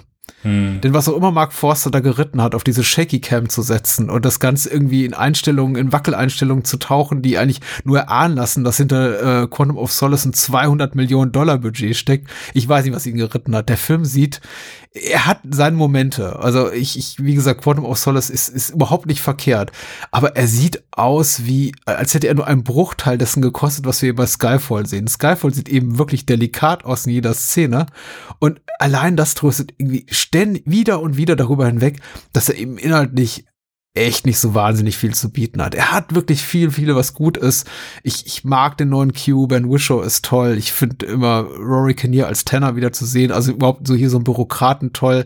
Aber er hat eben auch erzählerische äh, Schwächen überhaupt diese ganze, diese, diese, diese, diese verzögerte Gratifikation hier mit der Offenbarung, dass das hier der neue M ist und das ist Moneypenny, finde ich doof. So von auch dieser Dialog am Ende, ach, ich habe sie nie nach ihrem Nachnamen gefragt, ist so, pff, also, Ja, Entschuldigung, ja. ich werde hier ein bisschen, ich werde jetzt ausfällig, das merkt man immer. Ich bin, ich bin, ich, ich bin schon wieder zu emotional in, involviert in einer Art und Weise, wie es nicht war bei, bei Skyfall. Aber auch das Bond-Girl, ich verstehe das Argument hier auch der Drehbuchautoren zu sagen, ja, eigentlich ist jetzt M hier, also Judy Dench, die alte M, das wahre Bond-Girl des Films, aber wieso straft man die arme Schauspielerin Berenice Malou da mit dieser undankbaren Bond-Girl-Rolle? Ähm, Das ist, äh, also die, die ist da, da, eines der vergessenswertesten Bond-Girls überhaupt und auch diese, diese diese, diese angedeutete, der angedeutete Koitus da mit Moneypenny, den, den Bond da hat, aber von dem wir nicht wirklich wissen, vollzieht er sich, ist alles so, das sind alles nur so halb gute Ideen, weil man, ich glaube, die ganze Zeit dachte, ja, wir können ja irgendwie darüber Witze machen oder äh, das alles so ein bisschen spielerisch begreifen, weil eigentlich geht's ja um das große menschliche Drama zwischen Silver und Bond und M. Und das ist eben, ich, ich glaube, da wird der Film dem eigenen Anspruch, dem Anspruch, den die Autoren da an sich selber haben und die auch wahrscheinlich Wilson Broccoli hatten, äh, weil die haben ja als Produzenten, die das Familienerbe weitertragen, immer das allerletzte Wort. Ich glaube, da wird der Film einfach seinen eigenen Ansprüchen nicht gerecht, weil vor die, vor dieser Dreiecksgeschichte sitze ich und denke mir, ja, also ihr glaubt, ich glaube, ihr wartet von mir zu viel, dass ich zu viel, äh, zu viel damit reinbringe und äh, das kann ich eben nicht, weil so toll ist Silver dann als Schurke auch nicht, ganz ehrlich. Nein, also äh, Ich glaube, weil er doch immer wieder, er will, glaube ich, von uns, dass wir von, von M enttäuscht sind, also von der alten M, von Judy Dench enttäuscht sind. Aber wenn, wenn, wenn da heißt so, du hast mich verraten und du hast mich sitzen lassen, er ist ja ein ehemaliger Agent und sie hat ihn da irgendwie da. Ich bin nicht da, ich bin einfach gefühlt, ich bin gefühlsmäßig nicht da, wo er ist oder mich die Autoren hinwollen, glaube ich. Ja, das, das, das, das merkt man auch noch mal so. dass, ähm, es gibt einen Moment, äh, wo Silver in diesem Gefängnis ist, wo sie ihn dann äh, das erste Mal äh, verhören und dann gehen sie weg. Und M dreht, bleibt plötzlich stehen, dreht sich rum und guckt ihn an und sagt, sein Name ist der und der, so und so weiter ist es gelaufen, weil sie irgendwie m- merkt oder denkt, oh, okay, Bond hat aber hier, hat jetzt, glaube ich, denkt vielleicht jetzt, hm, okay, gut, hat die vielleicht irgendwie Scheiße gebaut und so weiter oder hat es nicht. Kommt für mich halt auch so null rüber. So, also ich, ich habe keine Sekunde gucke ich, äh, guck ich Daniel Craig an und denke, oh, okay, der denkt aber jetzt hier, was, was soll die Scheiße? Nein, kommt einfach so ein bisschen aus dem, aus dem Nichts. Und, und da glaube ich, dass einfach, ja, auf Seiten der Filmemacher die Gedanken und die Wichtigkeit, die man sich vielleicht über manche Dinge im Voraus oder während des Filmemachens gemacht hat, kommen für mich nicht rüber. Ähm, deswegen ist es für mich ein unterhaltsamer Vertreter, aber und ich will ja auch nicht sagen irgendwie, hey, äh, macht keine, macht keine vernünftige Story oder macht keine, keine Backstory und so weiter. Nein, also äh, ganz im Gegenteil. Ich finde den, den Trend ja auch einfach sehr schön und, und gerade so der äh, Casino Royale mit wirklich einem fantastischen Drehbuch, das, ich sag mal, äh, ich habe das Buch halt nicht gelesen. Ich glaube, Goldfinger ist das einzige Bond-Buch, was ich mal, wo ich auch den Roman mal gelesen habe. Aber Casino Royale würde ich ja schon sagen, ist von seiner Struktur her, wie der Film aufgebaut ist, wirklich natürlich sehr untypisch, so gerade von allen Oh, anderen ja, ja, Bonds. äh, nein, nein, sag mich. nee, ich wollte nur sagen, sp- spar dir den Roman tatsächlich. Also ich habe den Ian Fleming Roman gelesen. Das ist der, der, der hat, äh, der, der, der, der kann gegen den Film nicht anstecken. Also der ist zwar lesbar als äh, gutes Stück irgendwie äh, Thriller, Pulp-Literatur, aber der ist eben auch so derbe sexistisch und so uninteressant und so eindimensional, was die Figurenzeichnung betritt, äh, betrifft. Also da verleihen irgendwie hier Eva Green und Daniel Craig äh, ihren Figuren noch mal irgendwie mehr Komplexität, als da jemals auf der Seite zu finden ist. Also ich habe von Fleming nicht viel gelesen, aber den habe ich gelesen und ich fand ihn sehr, sehr enttäuschend. Ja, also ich meine, Sexismus, da äh, muss man, glaube ich, nur die alten Bonds gucken. Wo, keine Ahnung, jetzt glaub, schon kondensiert, glaube ich, einfach nur einmal äh, am Tisch, äh, irgendein Bond-Girl kommt an. Say hello, say goodbye, man talk. Bap, bap. Wird auf den Hintern gehauen und äh, ab geht's. Nein, also äh, Casino Royale ist halt einfach noch mal, gerade von dem, was vorher her, also die vorherigen Bonds, ist ja auch so ein, ich sag mal, in den schlechtesten Fällen äh, simples Location Hopping. Und dann ge- hangelt man sich irgendwie von Setpiece zu Setpiece. Ähm, und das ist auch vollkommen in Ordnung so. Es gibt bessere Vertreter, Ja, es gibt weniger sagen, schlechte okay. Vertreter, aber ich fand einfach, also Casino Royale ist halt einfach von der Story her, die er erzählt, einfach von der Struktur her, finde ich ihn einfach sehr geil. Und äh, da hätte ich mir einfach, keine Ahnung, vielleicht noch mal da ein bisschen, ein bisschen mehr gewünscht. Vielleicht auch manchmal, also das ist halt auch nochmal so eine Sache. Manche, manchen hat zum Beispiel an Skyfall gut gefallen, dass sie sagen, ja, es ist halt mal wieder ein richtiger äh, Spionagefilm gewesen und das mhm. fühle ich halt so gar nicht. Oder dass sie irgendwie sagen, ja, Bond ist hier endlich mal wieder ein richtiger Spion gewesen. Da habe ich jetzt nicht so, also da habe ich jetzt nicht mehr irgendwie gehabt als in, keine Ahnung, in den anderen Filmen. Das ist auch so eine Sache, die ich nee. zumindest für mich jetzt nicht irgendwie gesagt oh ja, der macht aber hier äh, knallharte Spionagearbeit. Nee, ehrlich gesagt eher im Gegenteil. Also es ist ja wieder einmal dieses, was in der Craig-Ära ja hm, totale Dominanz hat, diese typische typische Storystruktur, an der Bond ungefähr nach der Hälfte der Handlung dazu gezwungen ist, irgendwie auf eigene Faust zu, zu ermitteln. Und das haben wir eben wieder und ich habe das überhaupt nicht so empfunden. Also zu Beginn noch ein bisschen, aber in dem Moment, wo er quasi auf sich gestellt ist und dann äh, Silver hier von der Insel runtergeholt hat, was übrigens auch ein tolles Setpiece ist, also auch das ist grandios, also die Locations überhaupt. Man, man sagen muss, das ist eben wirklich ein rein fiktiver Ort. Ich habe mir auch die, das erste Mal die Insel angeguckt, dachte, wow, wo haben die das gefilmt? Und ich habe gelesen, dass er von so einer ausgebobbten japanischen Insel inspiriert, aber wohl nicht wirklich dort gedreht und ähm, viel eben auch am Computer entstanden, digitale Matte Paintings und so weiter. Und das sieht auf jeden Fall als Setting ist das ganz toll. Aber das ist eben so der Punkt, nachdem Bond mehr oder weniger äh, es offiziell macht, so und ab jetzt mache ich das Ganze auf eigene Faust und rette M und, und so weiter und so fort, weil meine, meine Kolleginnen und Kollegen stehen nicht mehr hinter mir. Und also ich habe das auch gar nicht so wahrgenommen, dass hier wirklich mhm. großartig spioniert wird, auch weil auch dieses ganze Spionage-Element allein durch dieses Plot-Element der, der Listen, die da veröffentlicht werden, auch so komplett äh, ins, ins, ich möchte nicht sagen ins Lächerliche gezogen wird, aber irgendwie auch so ins Ban total banalisiert und bagatellisiert wird. So von wegen, irgendwo liegen da Listen rum und die hat er offenbar und kann die veröffentlichen. Und dann sehen wir kurz einen News-Einspieler, wo es dann heißt, ach hier übrigens alles, was wir bei, was bei YouTube erschienen ist, also all diese Namen der Agenten, die wurden jetzt ausfindig gemacht und exekutiert in, innerhalb ihrer Mission. Und also das ist auch ganz komisch. Also da, da sehe ich überhaupt kein echter Spionagearbeit. Ich, ich finde das aber auch nicht weiter schlimm. Ich möchte jetzt auch mitnichten immer auf frühere Bonds zurückgreifen und sagen, und hier ist der Film nicht so gut wie der und der Bond und das ist der. Das ist ja auch Quatsch. Ich finde gut, dass Skyfall das macht, was er macht. Ich, er kann ja auch vieles, was wir haben jetzt Casino Royale immer so als Goldstandard herangezogen. Aber es gibt ja noch viele andere tolle Bonds. Oh, ähm, ja. Und The Majesty Secret Service ist toll. Thunderball, nicht Thunderball, You Only Live Twice finde ich ganz toll. From Russia with Love ist wahrscheinlich so der spionagigste Bond, den, den, den man sich angucken ja. kann. Der ist auch super. Goldfinger sowieso. Also es gibt schon ein, echt, echt mehrere Goldstandards und ich möchte es jetzt nicht all, all die jetzt auch zum hier ranhalten und sagen, da ist dieser und jener besser, aber der macht schon Sachen gut, der macht auch das, was er machen kann, der kann eben vieles auch nicht mehr machen, was er in Casino Royale gemacht hat. Man musste eben zeigen, wie, wie Bond quasi bricht und zu dem harten Arschloch wird, was er eben wird, indem er eben hier von, Achtung, Spoiler für Casino Royale, Vespa Linter verraten wird und sie dann irgendwie sterben sieht er macht schon die Sachen, die er macht, ganz gut. Ich hätte mir vielleicht tatsächlich einfach ein bisschen mehr Leichtigkeit und ein bisschen weniger diesen unbedingten Willen dazu gewünscht, das mit großen Gesten und Pathos und Bedeutung aufzuladen. Weil ganz ehrlich, ich bin da echt simpel gestrickt, auch als Bond-Fan wenn er in den Aston Martin DB5 einsteigt und da London der Londoner Straße runterfährt, dafür, dafür gehe ich in Bond-Film.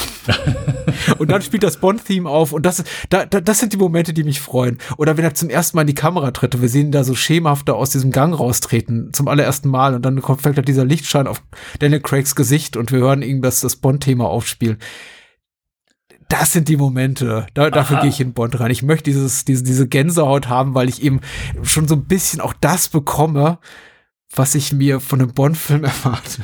Absolut. Und das ist ja auch, glaube ich, so, dass, wo wir beide, wo wir vielleicht so ein bisschen mit versucht, Worte dafür zu finden, dass wir natürlich diverse Kritikpunkte haben, aber trotzdem irgendwie offen zugeben, ey, ich gucke das Ding halt einmal pro Jahr. Irgendwas ja, ist halt an dem so, dass er uns trotzdem immer wieder zurückführt. Sei es dann eben, genau, so wirklich ikonische Ich freue mich zum Beispiel wie ein kleines Kind, wenn er hier da in Macau in diesem Casino auf den, äh, auf den Veranda tritt, um aus dieser, aus dieser Grube da rauszukommen, weil es mich eben an Roger Moore in Live and Let Die erinnert, wie er da über die Alligatoren ja. springt. Ja. Das ist ein super Moment und ich kann das zum zehnten Mal gucken und ich lache mich trotzdem wieder kaputt darüber. Der, der ist unglaublich viel in diesem Film, was ich sehr, sehr mag.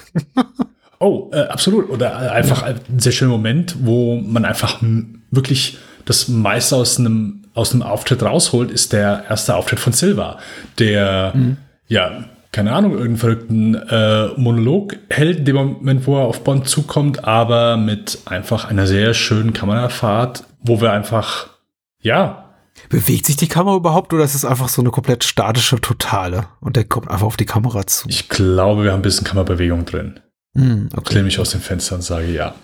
Aber ja, also die, die Momente, die, die sind dann schon ja sehr geil. Wie du schon sagst, also genau, wo er, wo er auf das, den, wie heißt das Tier nochmal? Das ist ein Varan, glaube ich, so ein Com Komodo-Varan. Genau, also äh, dass, dass wir hier einfach, der Film versteht, oder Sam Mendes versteht natürlich einfach, hey, was macht Bond Bond? Und dass er hier nicht irgendwie das äh, komplett auf links gedreht hat, sondern einem trotzdem mehr als genug Momente gibt, die man, wo man weiß, okay, gut, das, es gibt zumindest gewisse Punkte, die du, wo du ein Bond-Publikum mit köderst, aber natürlich auch, wo du einfach weißt, okay, das sind zumindest gewisse Punkte, die man sehen möchte und sind nicht irgendwie nach, keine Ahnung, sich Fanservice anfühlen, sondern wirklich, okay, schöner Genrebeitrag, schöner Bond-Beitrag und ja, da, da auch genug Momente bietet. Es ist, es ist genug drin, tatsächlich. Ich glaube, es ist einfach hm, so, so vielleicht auch so, so ein bisschen Richtung, Richtung Abschluss gehend äh, Re Resümee ziehen, mu- muss ich eben sagen, dass ich glaube, deswegen auch Skyfall für mich trotz seiner relativ langen Laufzeit von knapp zweieinhalb Stunden und trotz vieler Momente und Handlungsentwicklung und Figurenzeichnung, die ich jetzt nicht so ultra cool finde, immer noch begeistert, weil er immer wieder zwischendurch Sachen einsprengselt, die mir einfach gut gefallen und ich mir dann denke, ja, war das war jetzt nicht so toll und mir dann Mhm. wiederum irgendwas gibt, was mich als Bond-Fan abholt oder mir das bietet, was ich mir erhofft habe. Und das ist ja, also wir haben jetzt hier heute Abend, also ich oder ich dreimal jetzt hier von enttäuschten oder nicht erfüllten Erwartungen gesprochen. Ich bin jetzt kein Mensch, der mit konkreten Erwartungshaltungen ins Kino geht und sagt, das muss genau so und so sein. Ich weiß nicht, wie, was, was für, für ein Aufreger Daniel Craigs Casting allein im Vorfeld von der Veröffentlichung von Casino Royale für ein Aufreger war und auch Casino Royale breche mit viel zu vielem und ähm, es sei viel zu edgy und, und äh, Bond sagt dann sowas wie hier geschüttelt oder gerührt und sagt ja, sehe ich aus, als ob ich jemand bin, der sich darum kümmert. Und es war so, also die Bond-Puristen sind da schon irgendwie steil gegangen und ich war derjenige, der da relativ entspannt war und gesagt hat, ich, ich finde das cool, ganz ehrlich, das genau das wieder meine Erwartungshaltung braucht die Reihe jetzt nach vier Brosnan Bonds, die eben zuletzt immer unguckbarer wurden, nach meinem Dafürhalten. Und ähm, ich erwarte nicht von Skyfall, dass er je, jeder Hinsicht meine, meine Erwartungen befriedigt. Ich finde, glaube ich, Skyfall deswegen kritikwürdiger, weil er eine Richtung andeutet für den Rest der Craig Bonds, die ich nicht so toll finde. Ich glaube, hätten sie nach Skyfall gesagt, so ist jetzt auch gut. Hier ist Moneypenny, hier ist M. Wir haben die irgendwie all, alles gerade gezogen und jetzt auf ins neue Abenteuer und hätten einfach danach einen Schlussstrich gezogen und eben nicht Spectre gemacht, sondern etwa einen anderen Film als Spectre. hätte ich gesagt, ich bin absolut fein damit. Das ist jetzt quasi so, das war jetzt die Origin Story, die wir über Casino, von Casino, Casino Royale über Quantum of Solace bis äh, Skyfall erzählt bekommen haben und jetzt geht das Abenteuer los. Aber dann hat man ja die Rechte zurückbekommen an Blofeld und Spectre. Und dann musste man Spectre machen. Und äh, dazu dann ein andermal mehr. Ich, ich freue mich nicht drauf, dass, äh, so viel kann ich sagen, dass, äh, Oh. oh, Spectre. Wir haben gar nicht über Severin geredet, das Bond-Girl war, oder, oder kaum, weil sie ist so, so bedeutungslos für die Handlung. Also sie hat einen guten Austausch. Ich glaube, sie sagt äh, zu, zu Craig sowas wie, ich paraphrasiere irgendwie, irgendjemand, um, someone's gonna die und he, äh, antwortet, someone usually does. Und ich fand das einen sehr, sehr coolen Austausch zwischen den beiden. Also überhaupt, das ist so ein klassisches Bond-Setting, ein Casino-Szenario, tolle, etwas exotische Lokalität, eine mysteriöse, femme fatale ähnliche Figur. Bei Schade, ihrem dass sie so ersten, unglamourös stirbt. oder also im Erstgespräch mit, mit auch fast mit einer der letzten äh, Unterhaltungen an dem Casino, wo sie sich hinsetzen und sie zum ersten Mal, wo Bond sagt, ich möchte ihr, äh, ihren Auftraggeber kennenlernen und sie so auf einmal so ein bisschen anfängt zu zittern, finde ich, ist ein sehr schöner Moment und vor allen Dingen äh, einer der wenigen Momente, wo jemand wirklich äh, Angst sehr gut verkörpert. Also wirklich einfach nur die Erwähnung von Silva, die ihr diese Angst macht, äh, war immer ein Moment, der mir immer sehr gut gefallen hat. Auch immer wieder, wo ich denke, okay, gut, also äh, der wird schon sehr geil aufgebaut, bevor wir ihn überhaupt äh, ein einziges Mal gesehen haben. Ähm, aber ja, es ist so ein bisschen unzeremoniell, wie sie, wie schnell sie einfach und wie ekelhaft sie einfach dann schnell abserviert wird. Und es erinnert mich so ein bisschen an, und mir fällt gerade der Name nicht ein, Gemma Arterton ist es, glaube ich, die mhm. dann mit äh, Spoiler Öl äh, überzogen wird, so die, die Hommage hier an, an, an Goldfinger. Ja. Wie du, Patrick, ich mag Quantum of Solace eigentlich sogar sehr gerne. So ich ähm, bin auch einer der wenigen, so der die Action dort äh, mag, aber das ist eine andere Diskussion. Äh, Stehe ich äh, auch äh, nicht unbedingt äh, vor vielen dabei, die sagen, oh ja, kann ich nachvollziehen, sondern das Ding wird oft verhasst. Aber ihr Charakter hier hat mich so ein bisschen dann an den von Jim Arterton da erinnert, weil jedes Mal, wenn ich den Film gucke, denke ich, ach ja, stimmt, die kommt ja jetzt auch noch und keine Ahnung, wird irgendwie kurze Zeit später einfach nur verheizt und äh, äh, darf sterben. Einmal als ja. Sexobjekt herhalten und das war's dann auch. Und finde, das ist so das, das Einzige, was, was man sich irgendwie, keine Ahnung, wo sich Sam Mendes vielleicht im Vorgänger gefühlt hat. Weißt du was? Das hat gut funktioniert. Das ist zumindest das Einzige, was ich kopiere vom Vorgänger. Ich glaube auch, dass man, wir tun es ja nicht, aber ich glaube zum Beispiel auch, dass man da darauf auch auf figürlicher Ebene auch Kritik üben könnte und sagt, da habe ich mir einfach mehr und vielleicht auch stärkere Frauenrollen in diesem Film erwartet, neben mm. Judy Dench.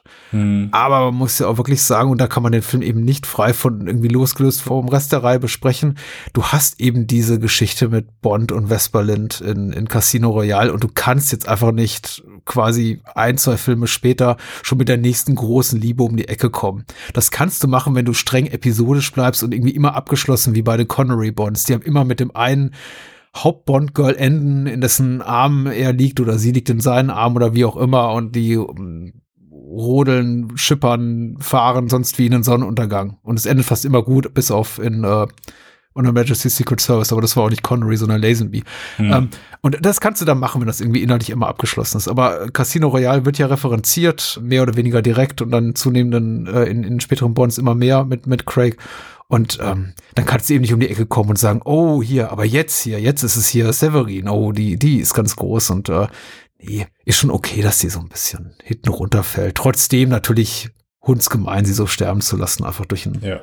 Schuss in den Kopf. Du sagst Kopf, für mich wirkt es immer so, als würde ja. er ihr in den Bauch schießen. Einfach, ja, mag um, sein. Ja, keine Ahnung. Ähm, ich möchte, ich bin immer froh, wenn ich ihn sehe, oder seinen Namen sehe, äh, Stuart Baird glaube, so spricht man es aus. Ein mäßiger Regisseur, äh, drei Filme gemacht, äh, zwei gut, zwei mag ich, ein weniger, aber äh, ein ganz fantastischer äh, Cutter, der äh, eine Menge Actionfilme, auch sonst einfach ein, ein sehr gutes, also alle Filme, die er geschnitten hat, sind wirklich von dem her gesehen, haben wirklich ordentlich, haben Tempo, sind fokussiert, du bist nie irgendwie, oh, okay, gut, jetzt ist er gerade ein bisschen unfokussiert. Also äh, ich mag ihn sehr und bin immer happy, wenn ich seinen Namen sehe und äh, ja, ist mit ja. Sicherheit dann auch hier einmal ja, ein kleiner Shoutout. Ich, ich habe ihn auch deswegen extra nochmal erwähnt, weil ich ja weiß, du bist auch ein Richard Donner-Fan und ähm, er ist eben so der, der, der Stammcutter auch von Richard Donner. Ja. Er, er, macht schon gute Arbeit. Er hat einen furchtbaren Star Trek-Film leider gemacht, aber ja. ja, es ist eben nicht jeder zum Regisseur geboren. Das ist richtig. ja. Nun gut, äh, Skyfall. Skyfall. Gut, ich wollte auch sagen, guter Song, gute Opening Credits, aber das hatte ich ja bereits erwähnt. Ich glaube, dass mir die gefallen haben. Ähm, stimmungsvoll. Nicht meine Liebsten, nicht mal irgendwie unter den Top Ten Liebsten, aber ist ein guter Song. Ja. Oder? Oh ja, auf jeden Fall. Aber ich bin da, der erste Song, der erste Bond-Song, der einen Oscar gewonnen hat. Ein, eine Premiere. Aber da bin ich auch nicht so wählerig, muss ich sagen. Also da, da muss ich auch gestehen, wenn ich Bond-Filme nochmal gucke, ich skippe jetzt nicht irgendwie so den Opening-Track, aber das ist dann manchmal auch sehr der Moment, wenn ich sage, ich hole mir nochmal was Süßes oder äh, was zu trinken. Das ist der Moment, wo ich die, die Sequenz laufen lasse und äh, verlasse das Wohnzimmer. ich hole mir doch mal was Süßes, ja. Ja, Mann. Äh, kurzer kleiner Teaser fürs nächste Mal können sich ja Menschen erschließen, die uns, äh, die diese Reihe verfolgen und wissen einfach, wie es mit Sam Mandys Filmografie weitergeht. Aber zuvor sag mal, wo man dich sonst so hören kann.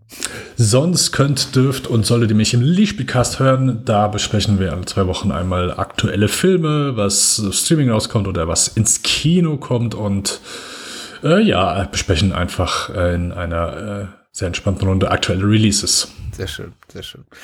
Äh, ansonsten hört keine Bahnhofskino, unterstützt diesen Podcast, unterstützt Dennis Format, unterstützt uns, wo ihr könnt und äh, hört auf jeden Fall weiter rein in Spielfilm. Nächste Episode schließen wir schon ab, äh, Sam Mindys Filmografie. Ähm, es wird ein bisschen kurz vor knapp um noch Empire of Light oder Empire of Light. Ich weiß gar nicht, ist da ein Artikel vor vor dem Light? Ich glaube, Empire of Light? Empire of Light, glaube ich. Ja. Empire of Light.